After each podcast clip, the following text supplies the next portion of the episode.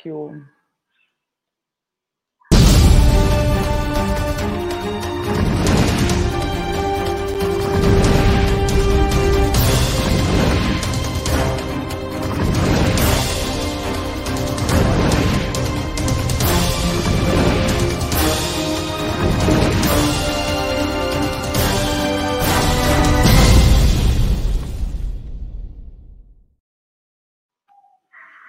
Boa noite para quem nos assiste ao vivo, bom dia, boa tarde ou boa noite para quem nos assiste ou nos ouve em outro horário.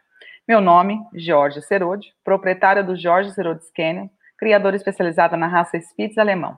Lembrando sempre que a live de hoje estará disponível também no formato de podcast, então procura, basta procurar no Spotify, Deezer ou seu player de música favorito por Sistema PET.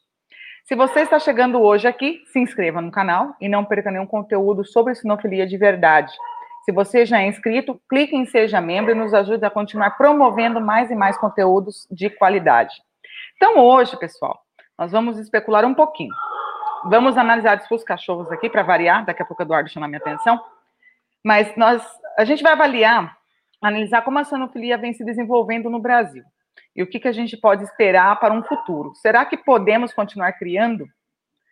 Será que será que o mercado vai continuar crescendo? E as exposições vão melhorar, piorar ou no final das contas nada deve mudar?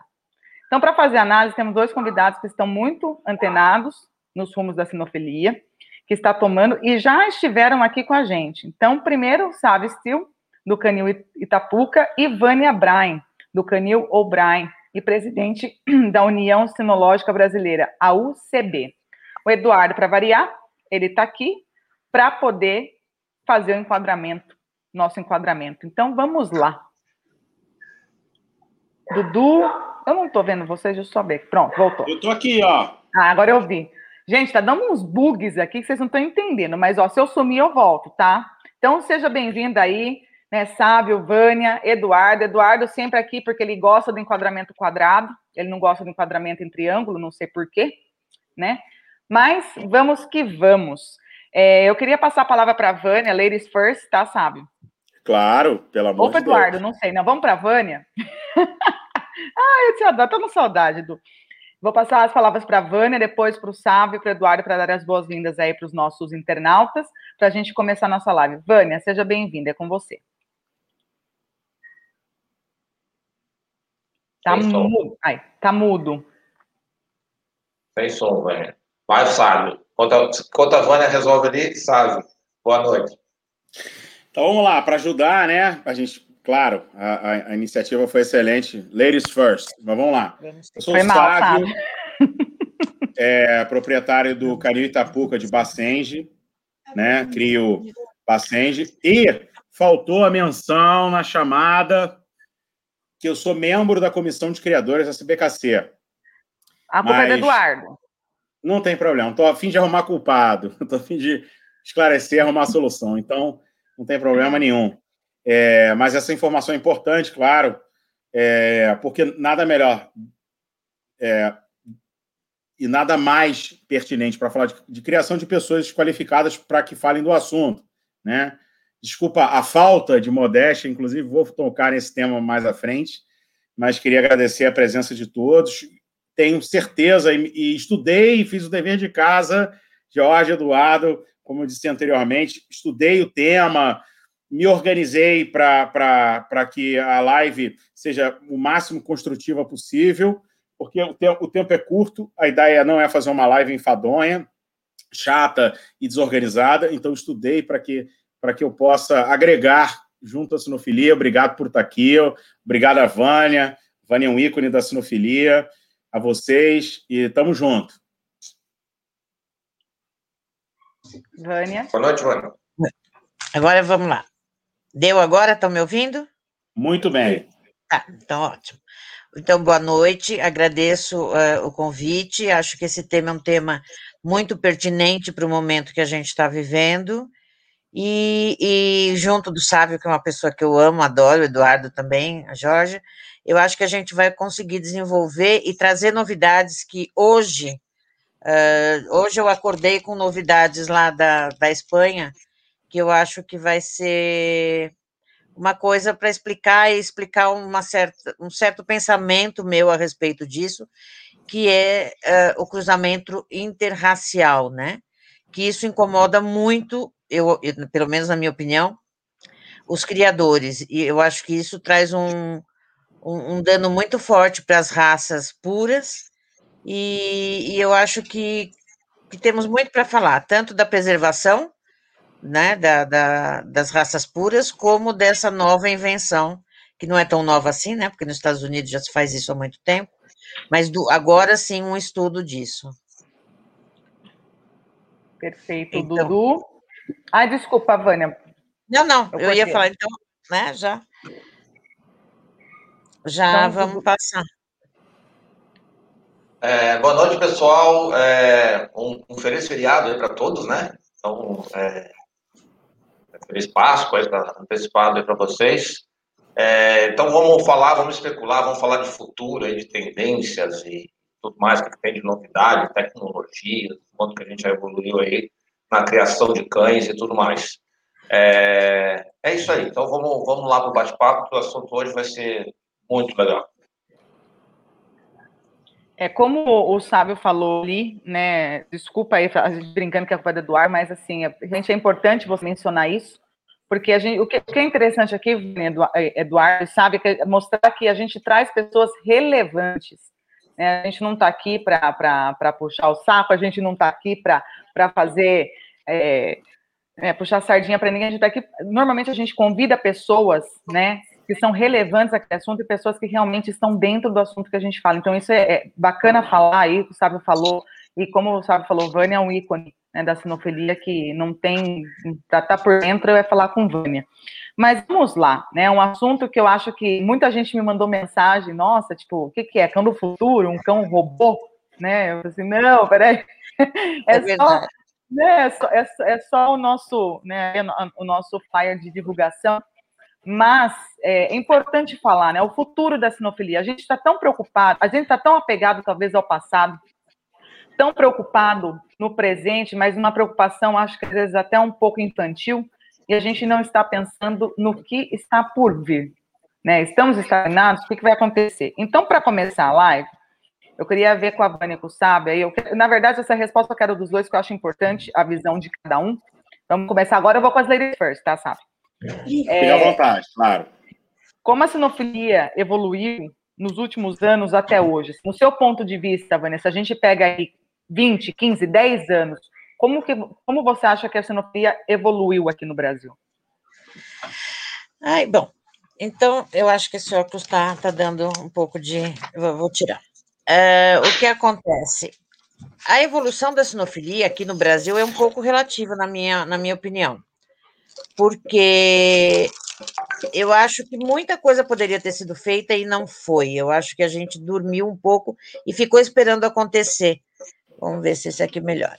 Uh, ficou esperando acontecer e, e deu espaço para que outros segmentos crescessem mais do que a gente. Eu acho que ainda as pessoas aqui no Brasil estão muito apegadas à questão de siglas, né? Então, por exemplo, hoje Hoje uh, eu estou fazendo aqui uma live, eu sou da UCB, o Sávio é da CBKC, e, e, e, isso não impede que a gente esteja junto e trabalhando pela mesma causa. Então, a evolução da sinofilia tem que ir por esse lado. A gente tem que pensar na sinofilia. E isso foi deixado um pouco de lado. Né?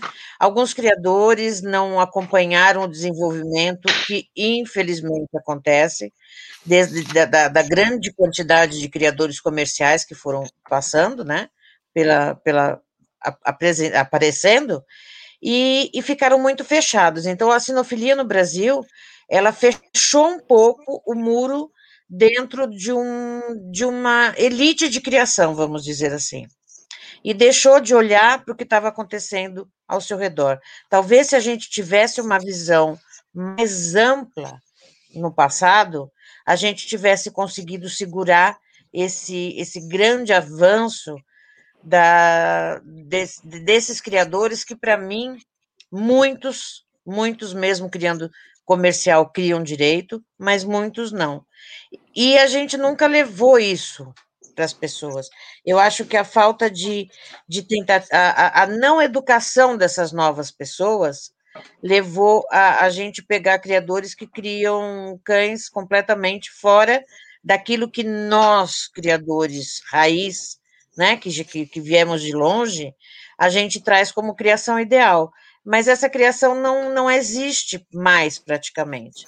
São, eu acho que em porcentagem nós somos poucos perto do, do grande da grande quantidade de criadores que se afastaram da sinofilia, se afastaram das exposições, se afastaram e não se preocupam nem com o próprio padrão, né?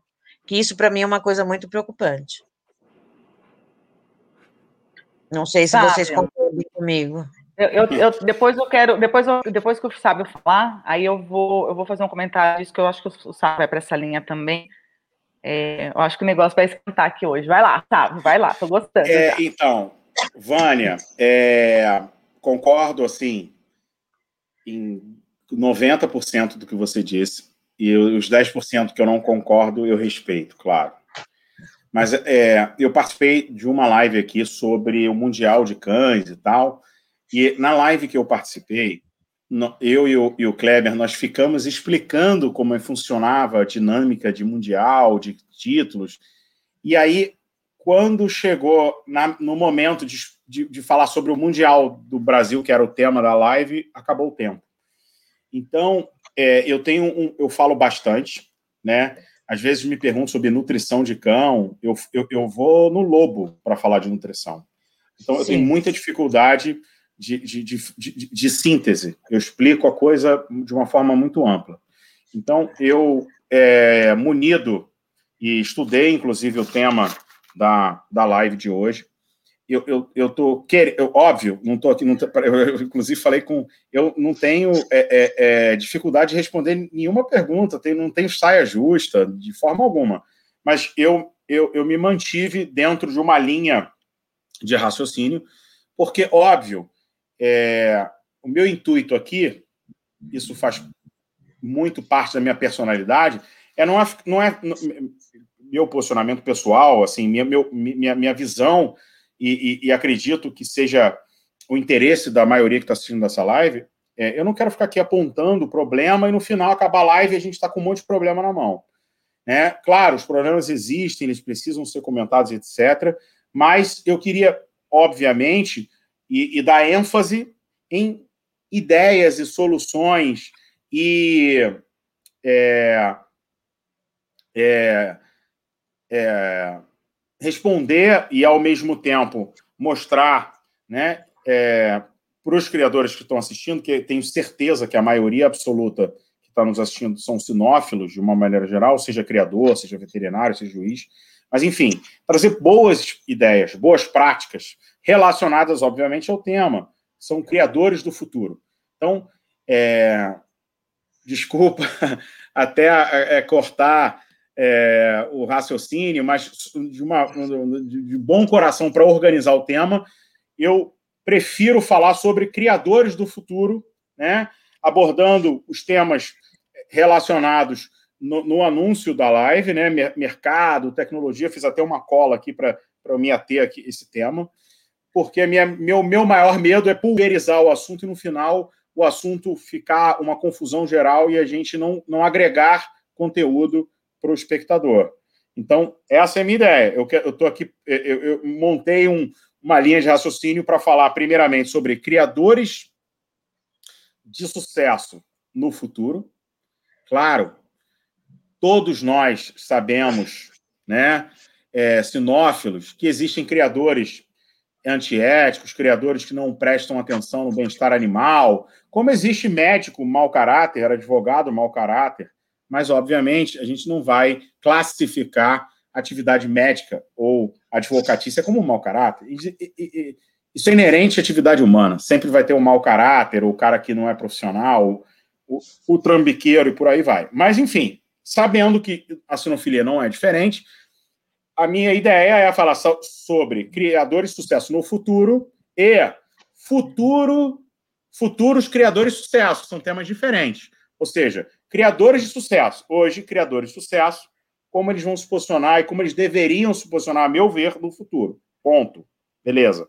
E futuros criadores de sucesso, ou seja, pessoas que são criadores munidos de boa intenção, proatividade, boas ideias, estudo e etc., que pretendem ser bons criadores no futuro. Claro, o futuro existe uma projeção dentro do mercado, isso que a gente vai falar, tecnologia e etc., que o futuro vai ser diferente, né?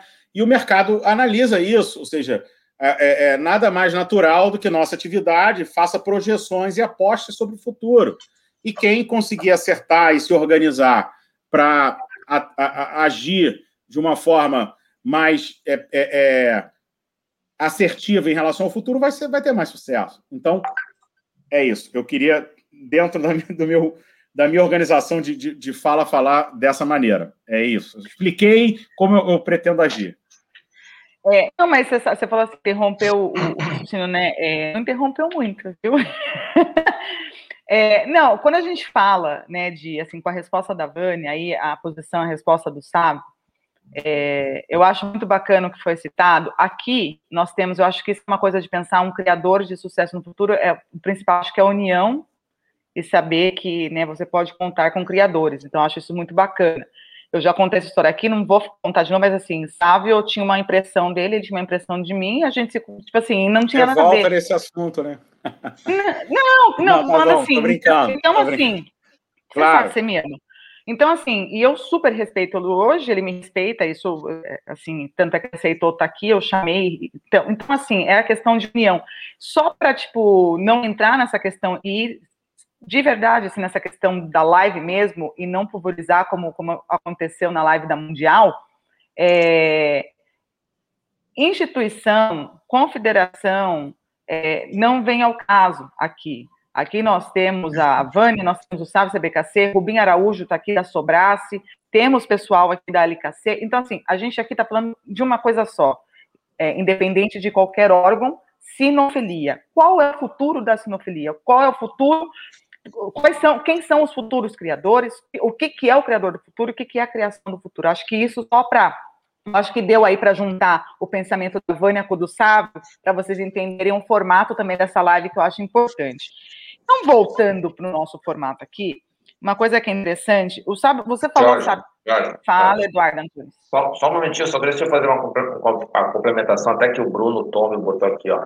Eu sou bem novato na sinofilia e sinto muita falta, de uma maneira resumida, de cartilha do bom criador, desde a parte, desde a parte legal e da parte de criação mesmo, daquele apoio para começar, evitar erros primários e de como podemos contribuir de verdade para a sinofilia. Bom, Bruno, primeira coisa, blog.sistemapet.com, tem bastante coisa lá, tem 100 artigos sobre sinofilia, tá? E fala de tudo, desde, desde como construir um canil, é, escolher o nome do canil. É, então, assim, tem tudo lá. Fora os vídeos do canal. Né? Assistam é, nossas lives, né? É, é, ou ouçam, né? Enfim. Mas, e outra coisa, que, com relação à tua pergunta, que a Vânia também colocou, eu acho que a sinofilia, eu, eu lembro quando era, quando era guri, né, ou quando era criança, meu, veterinário era uma coisa assim fora da realidade. Meu, meu pai levar um cachorro para um veterinário era uma coisa assim completamente fora da realidade. Era um negócio muito. É, puxa, levar um cachorro para o médico, sabe? Era, era, muito, muito estranho. E hoje em dia, eu acho que a evolução a, a, a, da sinofilia nos últimos 30, 40 anos, como um todo, como o mercado em si, ela é absurda, ela é gigantesca. Hoje a gente tem exame genético para um monte de doença que antigamente era, é, é, vinha um monte de, de, de, A gente ainda tem umas lendas que a gente ainda acredita, né? É, por, por, falta de conhecimento. E hoje em dia, é, para falar com o, Paulo Cleves, que, eu, que, eu, que eu, a gente teve aqui, eu tive o orgulho de tê-lo aqui, poxa, era, tinha que ligar, é, mandar uma foto, é, para ver a foto do cachorro. Tu comprava cachorro no escuro. Quanto criador comprou cachorro no escuro? Né? Tu manda o cachorro, manda o cachorro bom e beleza, vem. Para falar com o criador era um negócio muito difícil. Hoje em dia, meu, Tá tudo muito fácil. Né? Então, assim, eu acho que em termos de qualidade de informação, é, em termos de, de, ferramentas que a gente tem para trabalhar, tanto de saúde, de manejo, a própria ração, quando eu comecei, é, quando, quando eu me lembro, não tinha nem ração direito. Ração era bozo, bozo, as primeiras que apareciam, pedigree, na, na É, uns negócios que, meu Deus do céu, sabe? Eram umas coisas assim. Não sei se aquilo não matou muito cachorro.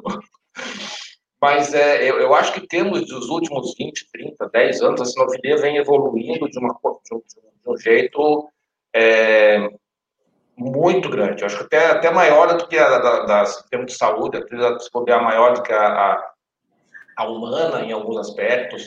Né? É, a gente hoje tem uma quantidade, a gente tem falado aí com os veterinários ao longo do ano, é, a quantidade de ferramentas que eles nos proporcionaram, é, o próprio software, né, vou voltar do sistema PET, né, softwares que nós temos hoje, é, formas de comunicar com o cliente. Lembra, Vânia, que para fazer um anúncio de linhada, você tinha que ligar ah. para o jornal, três linhazinhas, três linhazinhas. É, se você, é, e se você queria, você, ah, eu quero ter abrangência nacional, você botava na cães e cia lá, né? Pagava uma fortuna por aquilo lá para botar na cães e cia lá, é. uma, uma, uma coisinha pequenininha lá, quase o preço de um cachorro para você tinha para vender. Hoje você, nossa, Hoje, com muito pouco, você alcança o Brasil inteiro, se quiser. Então, eu acho que, em termos de passado para o futuro, a nossa tendência é de uma melhoria muito grande. A gente evoluiu muito, muito, muito nos últimos, nos últimos anos. Aí. É, vou, falando em termos de cartórios e coisa, começamos a ter concorrência, coisa que a gente também não tinha. É, eu acho que a concorrência, de uma forma geral, é sempre salutar.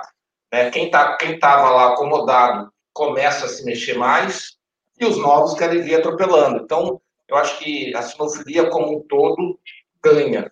É, é, mesmo com a concorrência, uma concorrência leal, uma concorrência salutar, ela é sempre muito saudável.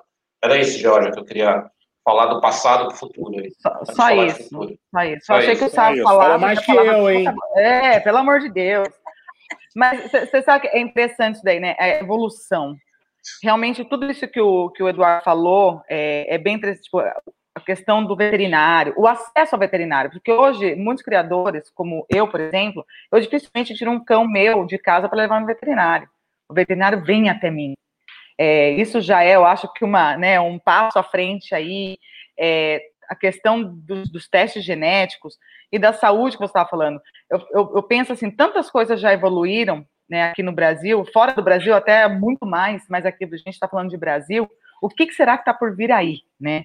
E aí vem o segundo tema a ser abordado, que é, é em termos de saúde, qual as novas, as novas ferramentas que dispomos e qual será que devem surgir? O que será? Hoje, o que, que a gente tem que talvez, assim, o sinófilo, por exemplo, que está tá começando agora, que nem o Delírio da Fome falou assim, o criador do futuro vai ser aquele que se adequar tecnologicamente, buscando sempre o bem-estar do animal e os padrões da raça, conscientização, divulgação de criação de qualidade né? É, então, assim, o que, o que a gente tem hoje e o que será que a gente vai ter para vocês, assim, que estão antenados, que estão sempre aí, é, eu não falo viajando hoje, porque a gente está num momento diferente, mas vocês que vão para fora, tudo, o, o que, que vocês prevê, assim, na questão de bem-estar, saúde animal, o que, que os, esse, esse criador do futuro, ou a criação do futuro espera? Vânia. Bom, eu acho que concordo com o Sávio com, com, muita coisa do que ele falou também, entendeu? É que eu, quando eu falo de sinofilia de criação, eu falo realmente muito mais aberto do que focar. Mas ok, sinof... eu acho que o criador do futuro, o criador de hoje, como diz o Eduardo, quando a gente começou a criar, quando eu comecei a criar principalmente, eu acho que de longe devo ser a mais velha criadora daqui, e o meu canil já tem 51 anos daqui a pouco, dia 17, faz 51 anos. É, então, era muito difícil, realmente, tudo era muito difícil, qualquer tipo de informação era difícil. E hoje, a gente tem isso muito rápido, né? Você contata criador do mundo inteiro, você tem um problema que aconteceu, ou você quer pesquisar, ou você ouviu falar, em dois segundos você tem contato com, com a criação do mundo todo, coisa que antigamente a gente não tinha. E a tecnologia, obviamente, trouxe para a gente a possibilidade de exames de, eh, preventivos, né? Que, uh, que a gente também não tinha antes. E eu acho que isso cada vez vai estar mais presente. E o criador vai poder usar isso para aprimorar a criação, obviamente, e, e, e tirar né, da criação aqueles cães que, que possam apresentar problema. Então, isso ficou mais fácil, porque antes a gente sabia que aquele cachorro tinha problema quando o problema surgia, né? Hoje você pode prevenir isso e, e, já saber as linhas de sangue que transmitem certos problemas, não cruzar essas linhas, obviamente, ou mesmo tirar o cachorro da criação por já poder antecipar a possibilidade dele trazer alguma coisa ou, ou uh, transmitir alguma doença. Eu acho isso que a tecnologia vai ajudar demais isso. E, e, a, e a quantidade de informação que a gente tem na internet, tá certo que, como tudo na internet, tem, tem coisas que não, não são muito aproveitadas, mas a maioria dos sites específicos, como, como é o caso do sistema PET, a quantidade de informação que ele traz para as pessoas é muito grande. Então, quem quer estudar, quem quer criar direito, quem quer fazer, vai conseguir fazer vai conseguir ter em mãos material para fazer isso. E eu costumo dizer sempre uma coisa: é, quando, você, quando você cria direito, tá? Vamos dizer, vamos falar da sinofilia aqui, focada na sinofilia de quem faz direito, ok? Vamos começar por aí. Então, quem faz direito? O cachorro que come, dentro do padrão, que come uh, 100 reais por, por, sei lá, por semana, vamos chutar um, né? Porque dependendo da, da, da raça. Uh, se ele não for um cachorro de qualidade, ele vai ter esse mesmo gasto. Né? A vacina, não adianta você chegar para o veterinário e falar: oh, meu cachorro não é dentro do padrão, então dá uma vacina mais barata. Não é. Então, tudo focado para a criação tem o mesmo valor. Então, por que não criar direito? Por que não criar dentro do padrão? Por que não procurar boas matrizes, bons criadores e procurar tecnologia para ajudar, já que o gasto vai ser o mesmo. Então, essa sempre cursos que eu dou, que eu faço e tudo mais, essa sempre foi a, minha linha de pensamento. Criar, criar direito não é mais caro do que criar errado. Então, bora criar direito, bora analisar, vamos estudar o padrão, vamos levar, olhar para o seu canil, vamos fazer uma seleção do que é bom e do que não é dentro do seu do seu plantel. Claro que tem cachorro que a gente ama de paixão, estando ou não dentro do, do, do que a gente espera. Mas eu acho que uh, essa tecnologia, essa, esse banco de informação que a gente tem hoje, que na minha, no meu tempo era revista importada que a gente tinha para ver as outras raças, porque nem essa chance a gente tinha, porque não tinha tanta raça aqui no Brasil. Então as raças novas foram chegando e, e, a gente foi conhecendo a partir do momento que essas raças apareceram em pista, porque algumas eu conheci só em clínica veterinária, nem nas pistas tinham, né? Então, eu acho que a gente pode usar todo esse tipo de informação para criar melhor, para trocar informação entre criadores, gente. Eu estava na, na, live de Schnauzer, a gente estava falando quanto tempo que o Oscar criou lá no Sul, eu criei em São Paulo, e a gente não se conhecia, porque era muito difícil a, a conexão entre a gente, né? Hoje, todo mundo conhece todo mundo, e a gente que tem a oportunidade de viajar, a gente vê que a qualidade dos criadores daqui do Brasil não é diferente da qualidade dos criadores de fora. Tem muito cachorro criado no Brasil ganhando lá fora. Né? Então, a gente tem vontade, o brasileiro gosta de fazer bem feito.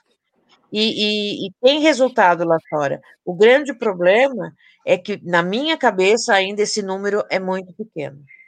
Eu acho que a gente podia, uh, tem que trazer mais criadores, os novos criadores, para essa realidade do fazer bem feito, do criar direito.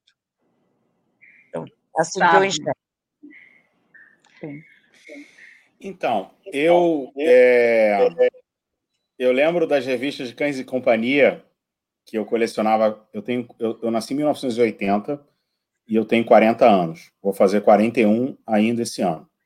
Então eu lembro das revistas Cães e Companhia, que era o único material que eu tinha na minha época para acessar a sinofilia, para ver as revistas, via Vânia, etc. e tal. Então a Vânia viveu uma época diferente da minha, né? Mas assim, não sei se melhor ou pior, não estou aqui para fazer esse julgamento, mas eu, eu vivo uma época diferente. Eu comecei a criar em 2003 Bassenge e Bulldog francês. É, Bulldog francês é um cachorro muito caricato, é um cachorro enfim, eu, eu acabei por de, decidindo, por motivos pessoais, a, a, não criar mais bulldog francês.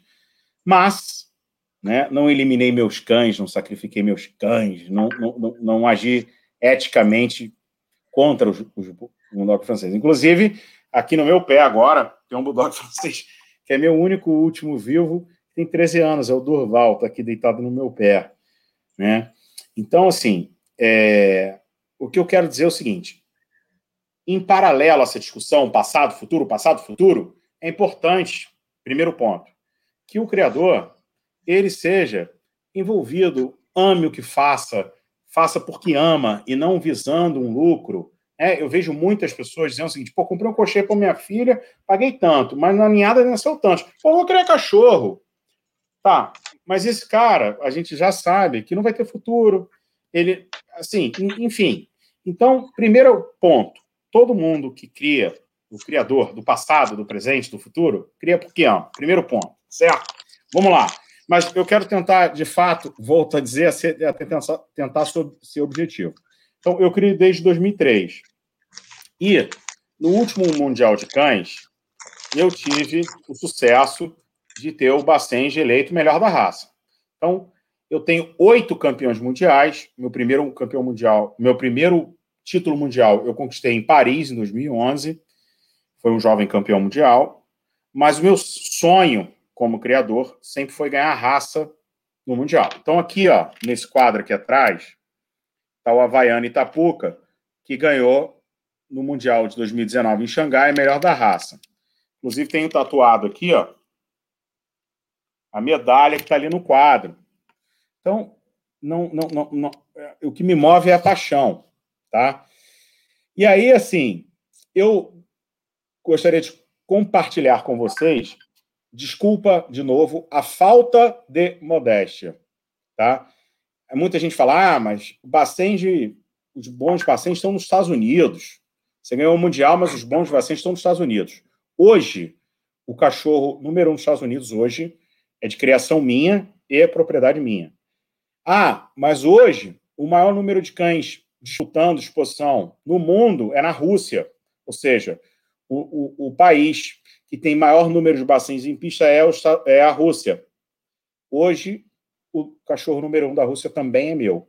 Então, assim, é, sem querer, é, munido de boas atitudes, de sinofilia na veia, tenho eh, o prazer de compartilhar isso. Então, assim, não é sendo metido que, que seja, não estou aqui para isso, é, dentro do ponto de vista, mas é, é, compartilhar essa minha alegria. Então, assim, eu não tenho um canil de 50 anos, e é, não é demérito nenhum, em algum momento alguém tem que começar a criar, mas eu tenho um momento diferente da Vânia, né? Ou seja, o meu cenário de de início é diferente. Óbvio que vivemos momentos atuais e estamos aqui discutindo isso.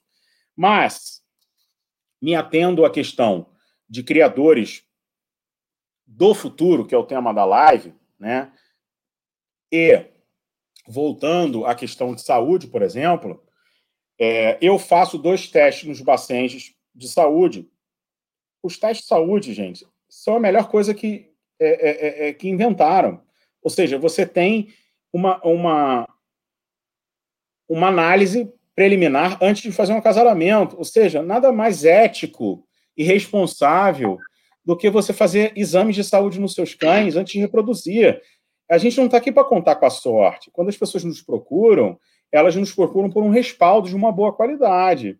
Né? E se existe a tecnologia a nosso favor, e aí nada mais pertinente do que o futuro do tema dessa live, é fazer os testes de saúde. Então, hoje eu faço testes de saúde nos meus cães, obviamente, mas os mais pertinentes em relação à raça Bassenge é o PRA, que é a atrofia progressiva da retina, uma doença ocular, e síndrome de Fanconi, que é uma doença renal. Eu faço todos os meus exames pelo OFA.org nos Estados Unidos. Eu entro pela internet, compro um kit, recebo o kit em casa, passo suave, aquele cotonete na gengiva do cão, embalo aquele material e envio para os Estados Unidos. E aí a partir do resultado da, daqueles exames, eu vou reproduzir meus cães, certo? Ah, poxa, gente, pelo amor de Deus, o criador ético, responsável e o criador do futuro pode até nem estar fazendo isso, mas ele vai precisar fazer. O futuro está aqui. Então, primeiro ponto, tá?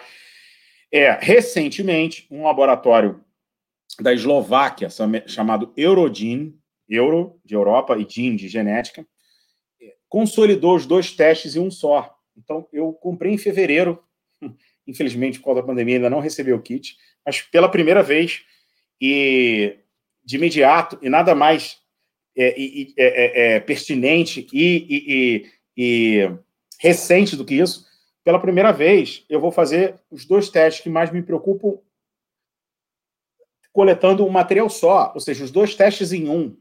Isso é tecnologia. Então, o criador que não ficar atento a essas questões, primeiro ponto, vai ficar de fora. Cada vez mais, cada vez mais, independente da qualidade dos seus cães, independente da linha de sangue que você trabalha, da raça que você cria, se você cria cães misturados, se você registra CBKC, se você registra a LKC, se você não registra, cada vez mais as pessoas estão mais responsáveis em, em relação à compra. Né?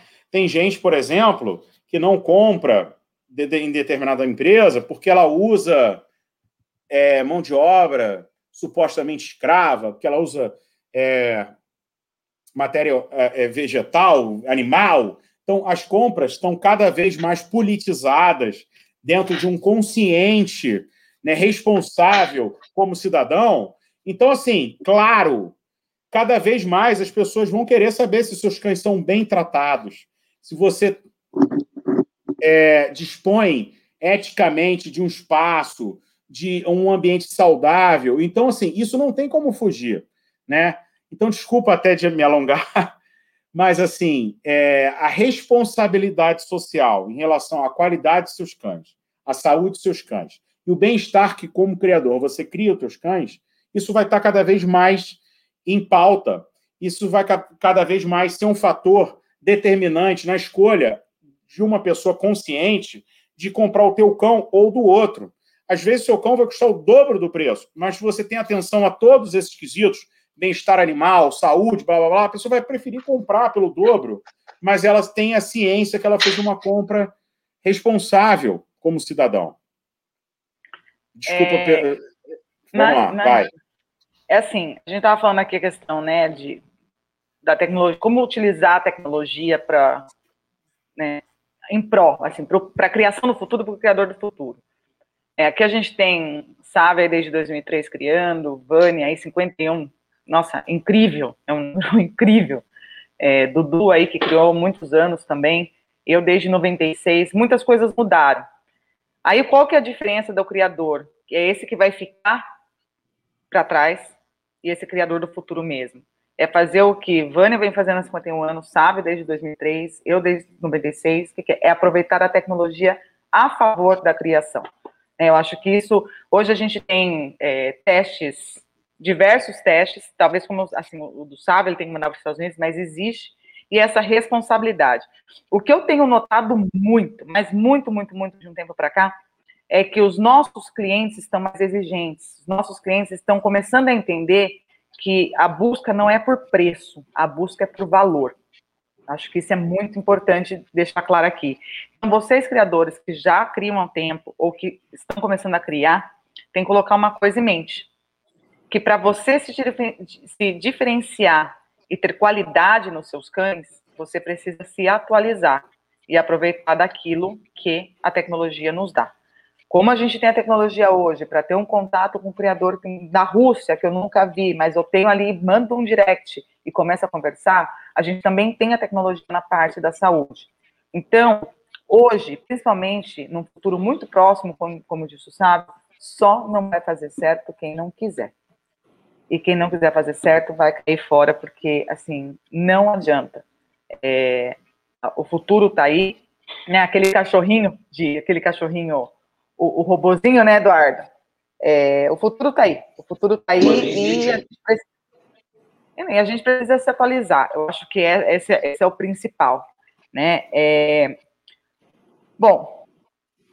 Só um pouquinho, só um pouquinho. Deixa, deixa, eu, deixa eu falar uma coisa sobre, sobre saúde, sobre essa eu questão. É, a, a, questão que você falou do robozinho, o robozinho existe, tá? Não, não esse da chamada, mas na, na base americana de Miami, se não me engano, ali da Flórida, é, já tem um cachorro robô, eles estão tirando sentinelas por causa de um cachorro robô, estão fazendo os primeiros testes ali. Então, o cachorro robô existe e está sendo usado. Então, só título de curiosidade. Mas com relação à saúde, é, eu acho que o, o, o, que o Sávio e a Vânia falaram, e, e você também, Jorge, a, as tecnologias avançaram muito, né? Então, a gente hoje tem a questão dos DNAs, ali que o Sávio muito bem colocou, e isso só vai aumentar, né? Cada, a cada período de tempo vai vir novos é, novos exames, novos, novas tratativas, mas uma coisa que eu chamo muita atenção é a questão da rastreabilidade do animal ao longo do tempo, né? Porque tem doenças que o criador só vai saber que se manifestam depois de alguns anos. Né? E não tem o um teste de DNA e, e, e, aparece depois. E eu acredito que, eu acho que no futuro a gente vai conseguir, isso já é uma certa realidade hoje em dia, mas o criador vai conseguir acompanhar de uma forma mais fácil é, a saúde dos seus animais no futuro, né?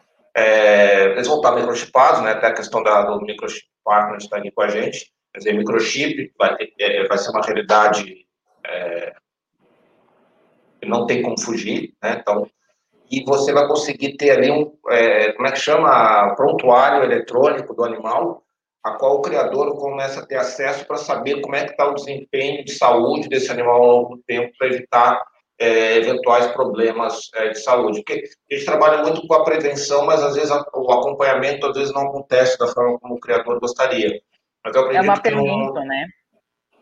É, eu acredito que no futuro é, todo animal que o Sábio vender, que a Jorge vender, que a Vânia vender, eles vai conseguir verificar como é que está, se ele apresentou problema de saúde, como é que ele...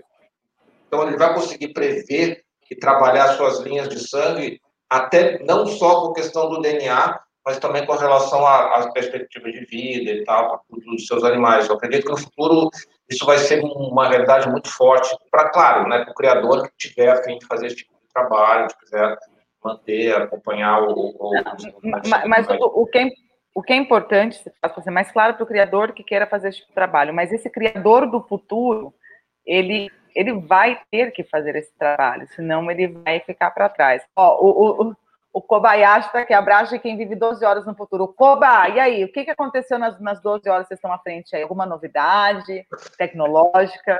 Conta para nós ele aí, você está 12 horas mora, à frente. Ele, ele já está no, no Japão. futuro. Ele mora no Japão, ele está há uma década e meia no futuro. Né? mas, mas, gente, deixa eu fazer um parêntese rápido a gente está aqui falando sobre o futuro. Claro, o futuro é, é, é, eletrizante, o futuro e etc. Estamos todos aqui antenados. Mas aí, Vânia, é, Eduardo e, e Georgia, eu sou e faço parte de um método e um sistema de sinofilia clássico, tá? Eu faço parte da CBKC, que é ligada à FCI, né? Que tem, obviamente, um, uma parceria oficial junto com a KC, e CBKC, e o KC, e por aí vai, tá? Então, assim, é... no passado, as pessoas às vezes diziam assim, ah, eu, eu, eu não quero, quando a gente não tinha os exames de saúde, tá? Que é uma tecnologia, pelo menos do Bacenge, os exames da OFA são de 2001, tá? Isso é super recente. Né? Como, como, os criadores lidavam com essa questão de seriedade, saúde, etc. E até um fator importante que não foi comentado ainda aqui, mas que eu quero frisar, é o temperamento. Né? Eu, eu, eu digo que a criação de raça são quatro, são quatro fatores essenciais: temperamento, saúde, tipicidade e função. Ou seja, as raças elas têm uma função pré-estabelecida. Bom, mas então vamos lá. Quando um cão, você comprava um cachorro de 20 gerações de cães campeões, ah, eu não me importo se o cão é campeão, eu quero dar um cachorro para o meu filho, não importa se ele é campeão. Mas quando você compra um cachorro, por exemplo, de 20 gerações de cães campeões, esses cães provavelmente não seriam campeões se eles tivessem má saúde, mau temperamento, né?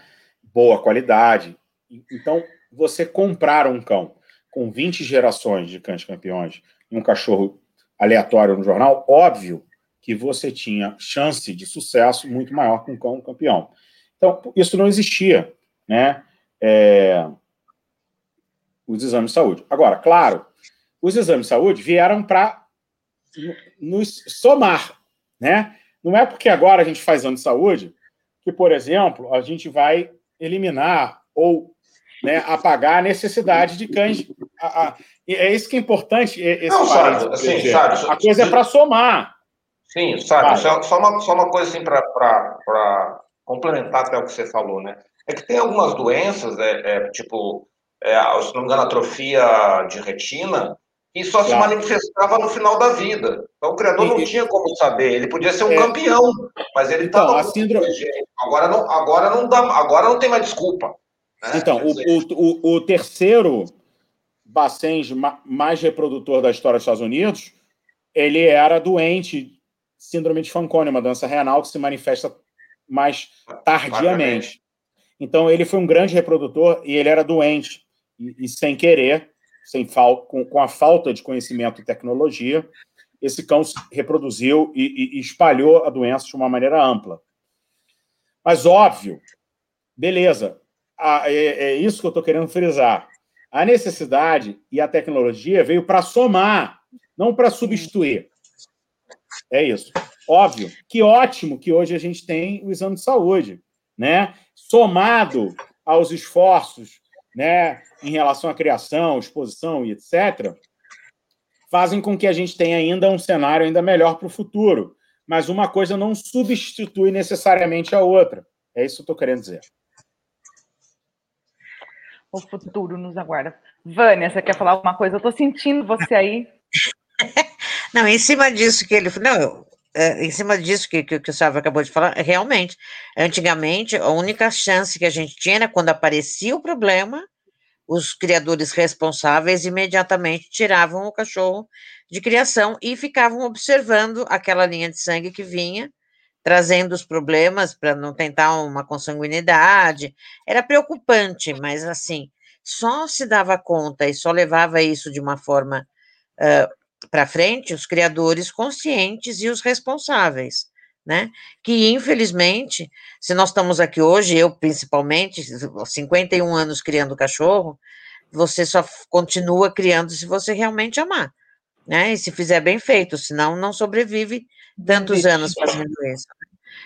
E eu, a, a, como eu falei, minha vida toda eu cresci dentro da CBKC, né? O fato de hoje eu não estar dentro ativamente dentro, não significa que eu não esteja acompanhando o que está acontecendo e nem que eu seja contra. Eu, eu não me considero uma dissidente, eu me considero uma pessoa que foi fazer um trabalho diferenciado que dentro da CBKC eu não poderia fazer, que é a parte de grooming, um monte de outras coisas que não vem ao caso.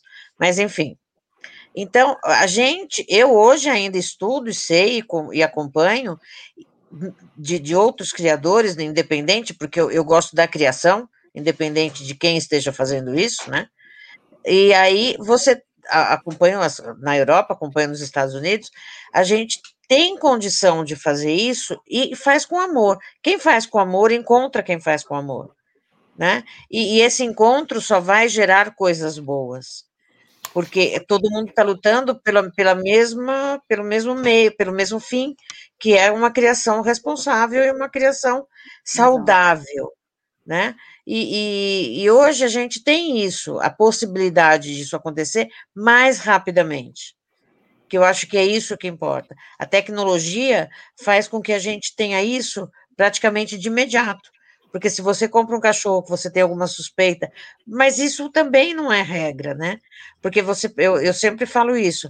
Quando você fala de pastor alemão, uh, eu, eu posso tranquilamente falar que acho que tem uns 40 anos que eu ouço falar de radiografia de displasia. E, e, os criadores responsáveis fazem isso, e até hoje a gente vê cachorro com displasia. Então, o fato de você fazer os exames é uma, é uma prevenção, mas isso não significa que você vai eliminar da genética, né? Você pode dar uma limpada, mas você não elimina. Não, Daqui a pouco é, isso pode aparecer. Mas é, é, cada doença é uma doença, né? Cada caso é, um caso, claro. Sim, sim, assim, puxando esse, esse teu gancho aí da, da, Primeiro que o, o, trabalho feito pela galera dos pastores é, merece um, um, Oscar, né? Porque assim, eles ainda existem, mas a, a, qualidade, a quantidade é, putz, é ínfima Sim, perto né? de outras raças. Mas eu acredito que no futuro de médio prazo a gente vai conseguir, de fato, eliminar algumas coisas. Né? O nosso conhecimento avança, o nosso conhecimento melhora. Eu acho que alguma. Eu sou muito otimista com relação ao futuro. Eu acredito muito no ser humano quando, quando resolve fazer coisa boa. Né? É, é, e também quando resolve fazer coisa ruim, também acredito nele que ele consegue ser ruim pra caramba. Mas quando ele consegue, quando ele quer fazer coisa boa, ele, ele consegue um, uma. Jamais, cara, em poucos anos atrás, a gente já sabia o que a gente sabe hoje em termos veterinários, né? Em termos de então, mas eu acho que a gente consegue a gente, eliminar. O que a gente, eu acho assim, eu, né, eu, eu sou um pouco, eu sou velha, tá? Eu sou daquelas que demorou muito tempo para eu falar para Eduardo, não, Eduardo, agora eu vou fazer a parte do meu canil pelo sistema PET para poder colocar tudo no computador. Eu sou daquelas que eu tenho prontuário, tá aqui atrás de mim. Ah, não, tá, não, tá aqui. Estava mexendo hoje. São prontuários e prontuários de fêmeas, de machos, prontuário de saúde que eu gosto de escrever. Coisa de louco, coisa de criador velho mesmo, né? Ranzinza. É, de colocar. Então, assim, nessa, eu falo que Genética, gente, é uma coisa muito louca. Então, essa, essas doenças, eu, eu, eu, Jorge, acredito que com a tecnologia, a gente nunca vai eliminar 100% uma doença. Eu, ah, Jorge, elimina. Eu, eu, acredito, eu acho que a gente diminui, a gente diminui a gente elimina. O, o, o risco, mas aí mas a eliminar, discussão, a gente elimina. Então, a, a discussão... No, software genético, com, com machine learning, com, Não, com algumas a, a coisas, discussão a gente aqui é, é, é o fazer o máximo possível Não, usando sim. tecnologia e ferramentas que nós Exato. temos. É, né? que, é que eu, eu, eu acredito. Eliminar, essa, essa eliminar questão. é muito difícil, entendeu? É. Acho difícil eu, eu acho que eliminar não chega. Sim, aí você faz exame, é né, aler, você é faz exame, blá, blá, blá, aí descobre que um cachorro é alérgico a alguma coisa. Então, a gente trata com vida, a gente não trata de matemática. Né? Exatamente. Ô, aí, peraí, Eduardo. Eduardo deixa Ô, Sábio, eu... há, há, 60, há 60 anos a gente não sabia nem o que era genética. É. Não, ok, Du, eu entendo, mas, eu tô, mas aí que tá, a genética, ela é certa, mas ela não é 100%, é isso que eu quero dizer. Depende do caso. Entendeu? É, eu, o que eu estou falando assim, vamos, vamos generalizar, tá? Pra gente. Nossa, meu celular começou a falar comigo, gente. Desculpa. É, Ele, mas, enquanto você fala para gente, em, George, em relação à síndrome de Fanconi, que é uma doença renal nos bacentes, os testes genéticos possibilitaram a gente eliminar de uma criação séria cães doentes. Isso é um Zerar. fato. Zerado. Zerar. Você pode criar cães portadores, cruzar com cães livres, mas na síndrome de Fanconi especificamente, a gente conseguiu zerar. Então, cada caso é um caso. Por exemplo, displasia. Existe displasia, cachorro grande, piso liso, displasia adquirida. Então, é, um, é uma complexidade maior, porque a doença em si é, demanda existe, existe um cenário diferente. Ambiental, né? Assim, existe o... Isso, exatamente. Mas, em, assim, graças a Deus, em, em alguns casos, e aí eu estou te falando de um caso concreto, da minha raça, que é o síndrome de Fanconi, com os testes genéticos, a gente conseguiu zerar as possibilidades. Não nasce cachorro doente. Se você fizer os exames. Entendeu? Simples assim. Então, é, Claro, sempre vai ter um fantasma. A ideia é, é, é, trazer e fazer com que o fantasma seja cada vez menor. Sim, né? porque assim, é, é, deixar uma sombra falar, do né? fantasma, né? É, é isso. isso que a gente consegue, a sombra do fantasma. A gente sabe que isso pode acontecer. O fato de saber que isso pode acontecer foi isso que eu quis dizer. Você sabe que pode acontecer. Se você estudar a criação para eliminar os fatores que tragam esse acontecimento, já é uma luz para a gente.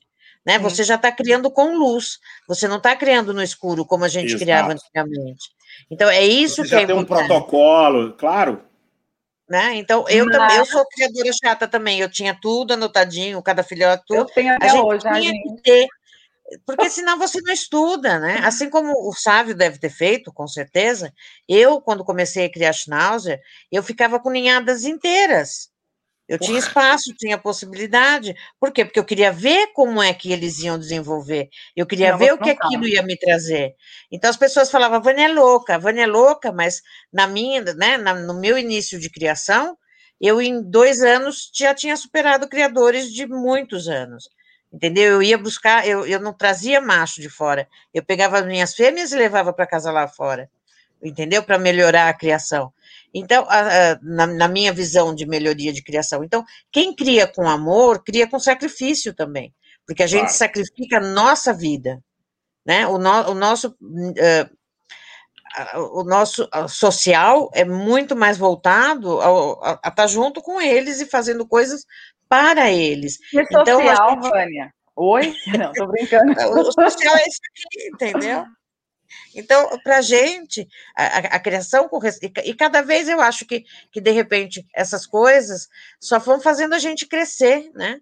E, e, quem quer criar direito, e quem quer criar bem, e quem quer levar a sua criação adiante, tem que usar esse, toda essa tecnologia, tem que usar tudo isso para crescer. Né? Se tiver possibilidade de cada, cada vez mais e, e, e, entrando em contato, graças a Deus, que é o que a gente pode fazer hoje, isso só vai fazer melhorar. Se a pessoa tiver boa vontade, claro. Gente, olha é. só. Desculpa Fala, até. Assim, não, pode falar, sabe?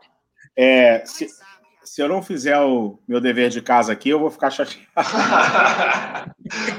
não, porque assim, é, então, mas assim, é, falando até no, do que a Vânia trouxe em relação ao CB, do caminho que ela trilhou, em relação a criadores do futuro, eu queria me propus a fazer uma abordagem de criadores de futuro, sucesso, e criadores que têm sucesso hoje, como eles necessariamente precisam se posicionar no futuro. Se eles vão fazer ou não é outra coisa, mas essa abordagem que eu queria trazer. Em relação ao que a Vânia trouxe, em relação ao CBKC, o CBI, etc., eu, eu, eu, eu tá aqui no meu celular, eu estou mostrando aqui, ó, ó, deixa eu ver se eu consigo, mas depois eu vou escrever. O Instagram, Big Staffer Hounds. É um criador de hounds de caça nos Estados Unidos, tá? E ele é o maior criador de hounds de caça, especializado em caça de, de, de, de puma, tá? E ele não cria cachorro de raça, ele cria com hound, com black and com hound, com American Fox Hound, ele cria uma raça, cria ele cruza. E um cachorro treinado para caça, ele vende a 250 mil dólares. Ele é um criador que eu sigo, eu me interesso muito por hounds de caça, principalmente o black and com hound, um cachorro que eu tenho. Então ele é um exemplo de criador de sucesso, que cria vira-lata, mas ele cria com um fundo específico para caça, e ele vende então... os cachorros por 250 mil dólares. Simples assim. Tá? Mas não é isso que eu quero dizer. Isso é só um exemplo de, de, do sucesso. O sucesso, ele é relativo. O sucesso, ele tem uma amplitude. O sucesso, mas eu queria dizer em relação a meu caso concreto. Eu sou um criador de Bassenge, e o meu gol sempre foi ser campeão do mundo. Tem um cachorro campeão de Westminster. Eu tenho uma. Um, um, ainda não sou, ainda vou ter, mas eu tenho uma, uma cadela que foi select e a filha dela foi Winners Beach na Westminster.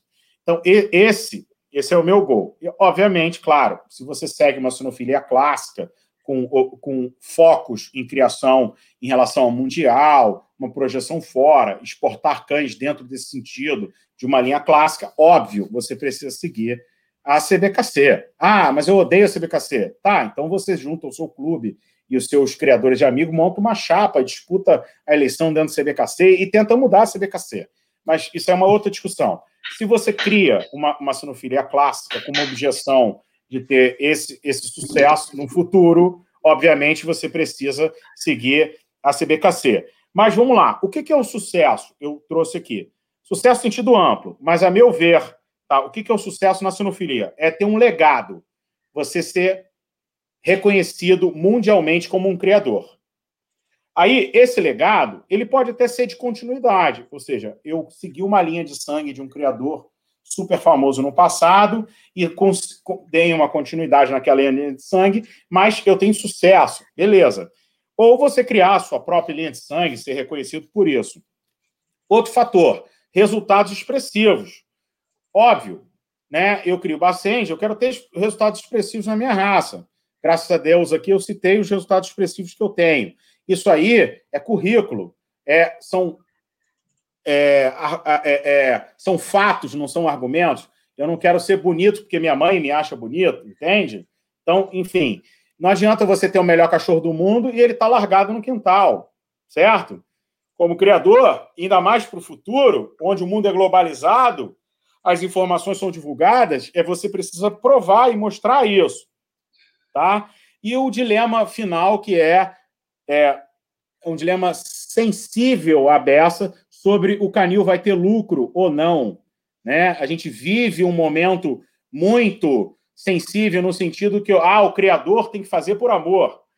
Gente, eu estou aqui para dizer, eu, Sávio Steel, eu tenho lucro, eu ganho dinheiro criando cachorro. Não tenho vergonha de dizer isso. Não era o meu foco, nunca foi meu foco. Mas o seguinte, os cães estão na minha casa.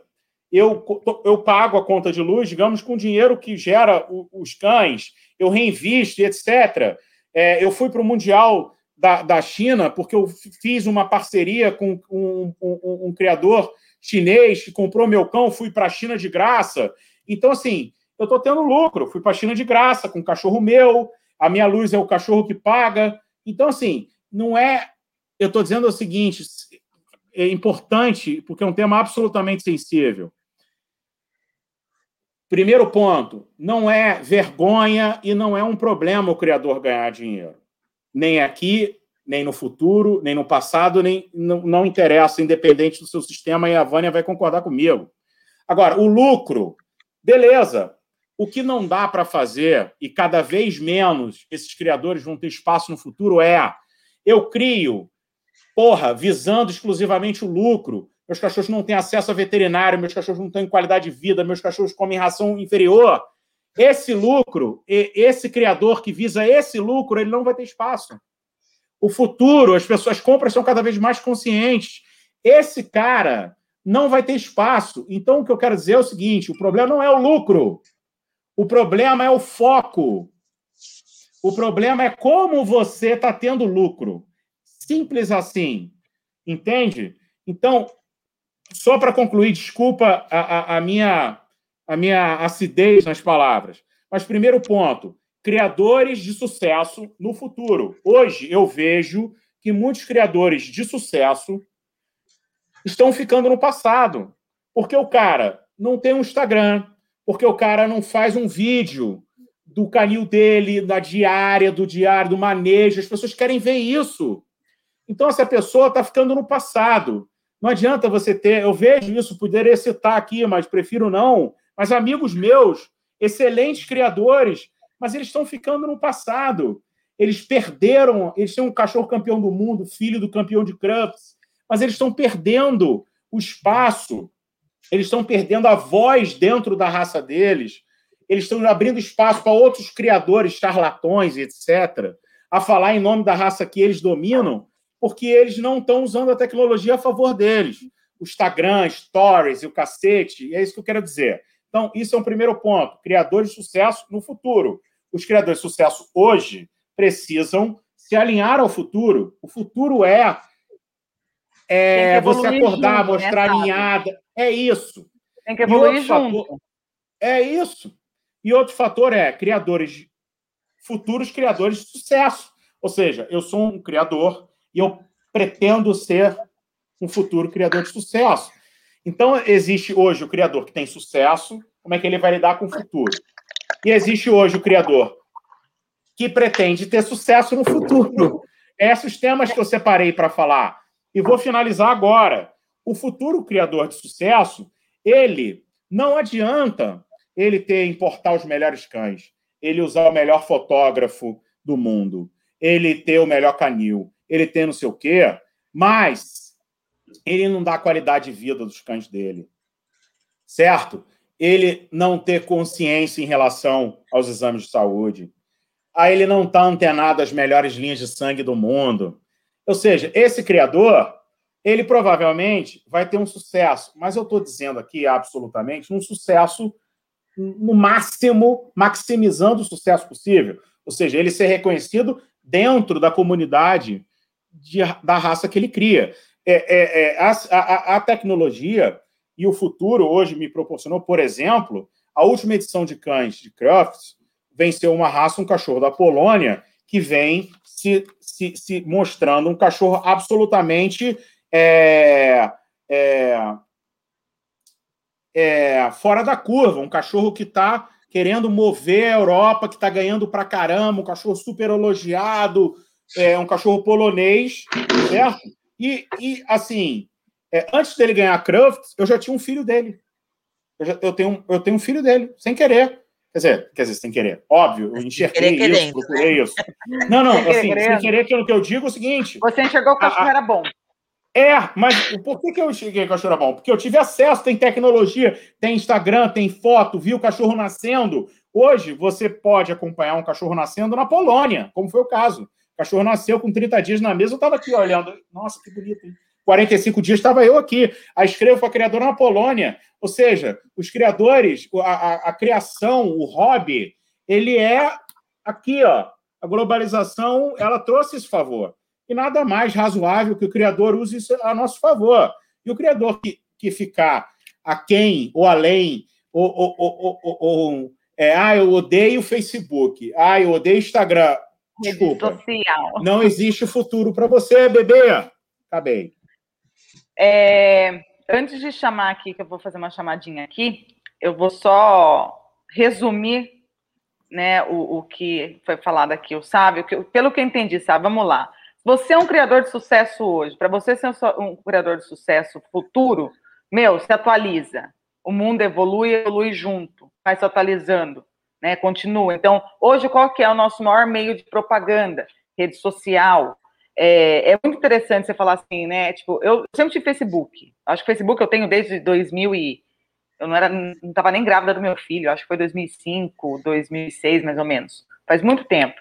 Quando veio o Instagram, eu, eu fui falei assim, putz, meu outra rede social, que saco. E meu, meu marido assim, meu, faz o Instagram do Canil, faz. Tanto é que o Instagram do Canil é recente, assim, deve ter uns três anos, mais ou menos. Agora veio o negócio do TikTok. Assim, putz, eu não tenho paciência com eu não tenho paciência com isso, eu não tenho ah, ficar fazendo vidinho, eu vejo minha filha lá o dia inteiro assim. Só que eu já estou começando a estudar o TikTok para começar, porque eu sei. Então, assim, é, é, quer ser, você hoje é um criador se considera de sucesso, independente, assim, porque como, como o Sábio falou, cada um tem sua meta. Tem criador que a meta é uma mundial, tem criador que a meta é, fazer, é, é imprimir a sua característica dentro da sua criação. Tem criador que a meta é fazer o que o criador dos Estados Unidos fez, com vendendo vira-lata por 250 mil dólares, mas vira-latas funcionais, ou seja, ele está vendendo, na verdade, não um cão de raça, está vendendo um produto de função específica. Ponto. Então, cada criador tem a sua meta. E aí vem o criador. Eu sei que você quer falar, Eduardo, espera. Aí tem, tem o, criador, o criador hoje, que vai ser o criador do futuro com sucesso. Né? O que tem sucesso hoje precisa manter esse sucesso, mas o que vai ter, que é o criador que precisa buscar o conhecimento, que precisa buscar. Eu acho muito interessante que você falou da questão do. Né, os criadores charlatãs, porque assim, a gente precisa também é, saber dividir os criadores, como tem aqueles, né, os médicos de plantão de Facebook, de rede social, também tem os criadores de plantão de Facebook, né? E como é que você vai conseguir separar isso? Cara, entrando em contato. Ah, mas o criador mora na, lá na Eslovênia. É, mas ah, lá eles não usam WhatsApp, mas eles usam Facebook e você entra pelo Messenger, pelo privado. Então hoje você tem essa possibilidade. Então, resumindo, gente, foi isso que o, o o, Saulo, o, o Sábio falou. Eu achei interessante. Eduardo, você está pagando o pessoal fazer propaganda do sistema PET? Porque tem tanta gente falando do sistema PET aqui, bem.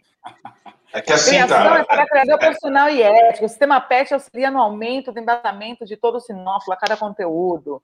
Qualidade de vida para os cães, anunciar no sistema PET. Meu. É que eu vou fazer o quê? São os clientes, né? são os clientes felizes. Meu. A gente aí já está com. Clientes felizes, né? Cliente feliz é isso aí, o cara está satisfeito, consegue botar todas as informações do can, dos cães fácil, Não, anuncia, gerencia, calcula coin. Ô, Georgia, é eu vou te dizer o seguinte, eu sempre fui muito contra, e, assim, os meus grandes ícones da sinofilia, em relação a Bassenge, eu acho o seguinte, o criador, ele é tão bom que ele não anuncia nada. Ele, é, é, assim, é, quando eu comprei o Gizmo, o, o meu principal reprodutor, é um cachorro do canil Case, a criadora cria desde 1946, se eu não me engano, essa data, mas ela nem responde e-mail, ela não tem site, ela não tem Instagram, ela não tem nada. E ela é um ícone. Então, assim, quanto melhor você é, menos você precisa publicar.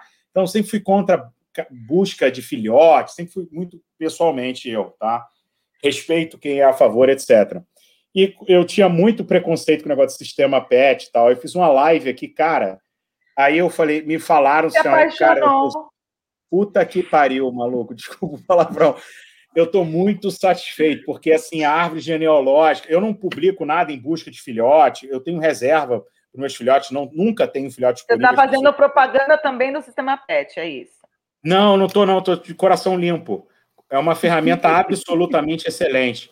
No meu ponto, que eu vou dizer agora especificamente, o preenchimento de árvore genealógica com foto automática, quando você põe um cão, busca ali e já monta a árvore, com esse coeficiente de, de, de criação, breeding, cararro, muito bom. Parabéns, Eduardo.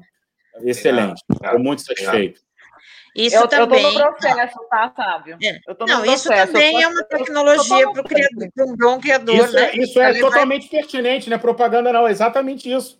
É tecnologia, é, uma ferramenta. É, é uma ferramenta que a gente né? usa para melhoria, né? Até por, por, porque, às vezes, que é o que eu falo, os meus cachorros têm um tipo. E você pegava o pedigree com toda a geração O'Brien, O'Brien, O'Brien, no pedigree dos avós, já de um monte de geração de O'Brien, e você pegava o mínimo de consanguinidade, se é que às vezes tem, tinha é, vários pedigrees, várias, sem nenhuma linha de sangue consanguínea, porque eu tinha quatro linhas em separado, entendeu? Mas o mesmo tipo. E isso você vê através das fotos, quer dizer, quando você põe um, um, um, mostra um pedigree desse com as fotos, com tudo, você consegue ver a coerência na criação, né? Que aquele tipo está sendo mantido, e isso é importante, porque não é só a genética, também é, é uh, a aparência, né? Se, é, uh, se a pessoa está mantendo aquele tipo de cachorro, que isso para mim é importante também. E acho que é, que, é, que é bom, muito bom a gente ter essas ferramentas. Parabéns, Eduardo. Não, Vânia, eu acho assim, é, isso aconteceu recentemente comigo e assim, é, eu vi uma, uma, uma, um anúncio de uma ninhada de uma cadela na Ucrânia, de, um, de uma cadela não, de um cruzamento de uma criadora na Ucrânia. E ela escreveu assim, melhores linhas de sangue, e, e, e o, o avô da ninhada era um cachorro da minha criação. Ela escreveu assim, as melhores linhas de sangue do Brasil, Rússia, e Estados Unidos em Bacenja. Ah, dá Ótimo. um orgulho, né? Porra! Porque assim, Rússia tem um milhão de criadores excelentes, Estados Sim. Unidos tem um milhão de criadores excelentes, mas o Bac... e, e ele me... ela me enquadrou sem querer. Eu nem conheço ela, nem sou amigo dela, mas é, ela me colocou o Brasil e eu sei que o Brasil sou eu, porque é, é, é, é eu basicamente é, tenho outros criadores de Bacenge, mas num ritmo mais acelerado e, e mais ponta da linha sou eu que crio. Então, assim, é, é um orgulho duplo. Primeiro, a qualidade bastante do Brasil, e outra, e outra coisa que reflete inerentemente a mim. Ah. Então, isso é, é o tipo. Isso é, é, é, um legado e uma construção que só um criador raiz consegue entender a, a, a, o, o, valor disso. É, tem, uma, tem uma pergunta, gente, eu preciso muito ir para os comerciais. Mas espera, Eduardo, o Eduardo tá aqui, chama os membros!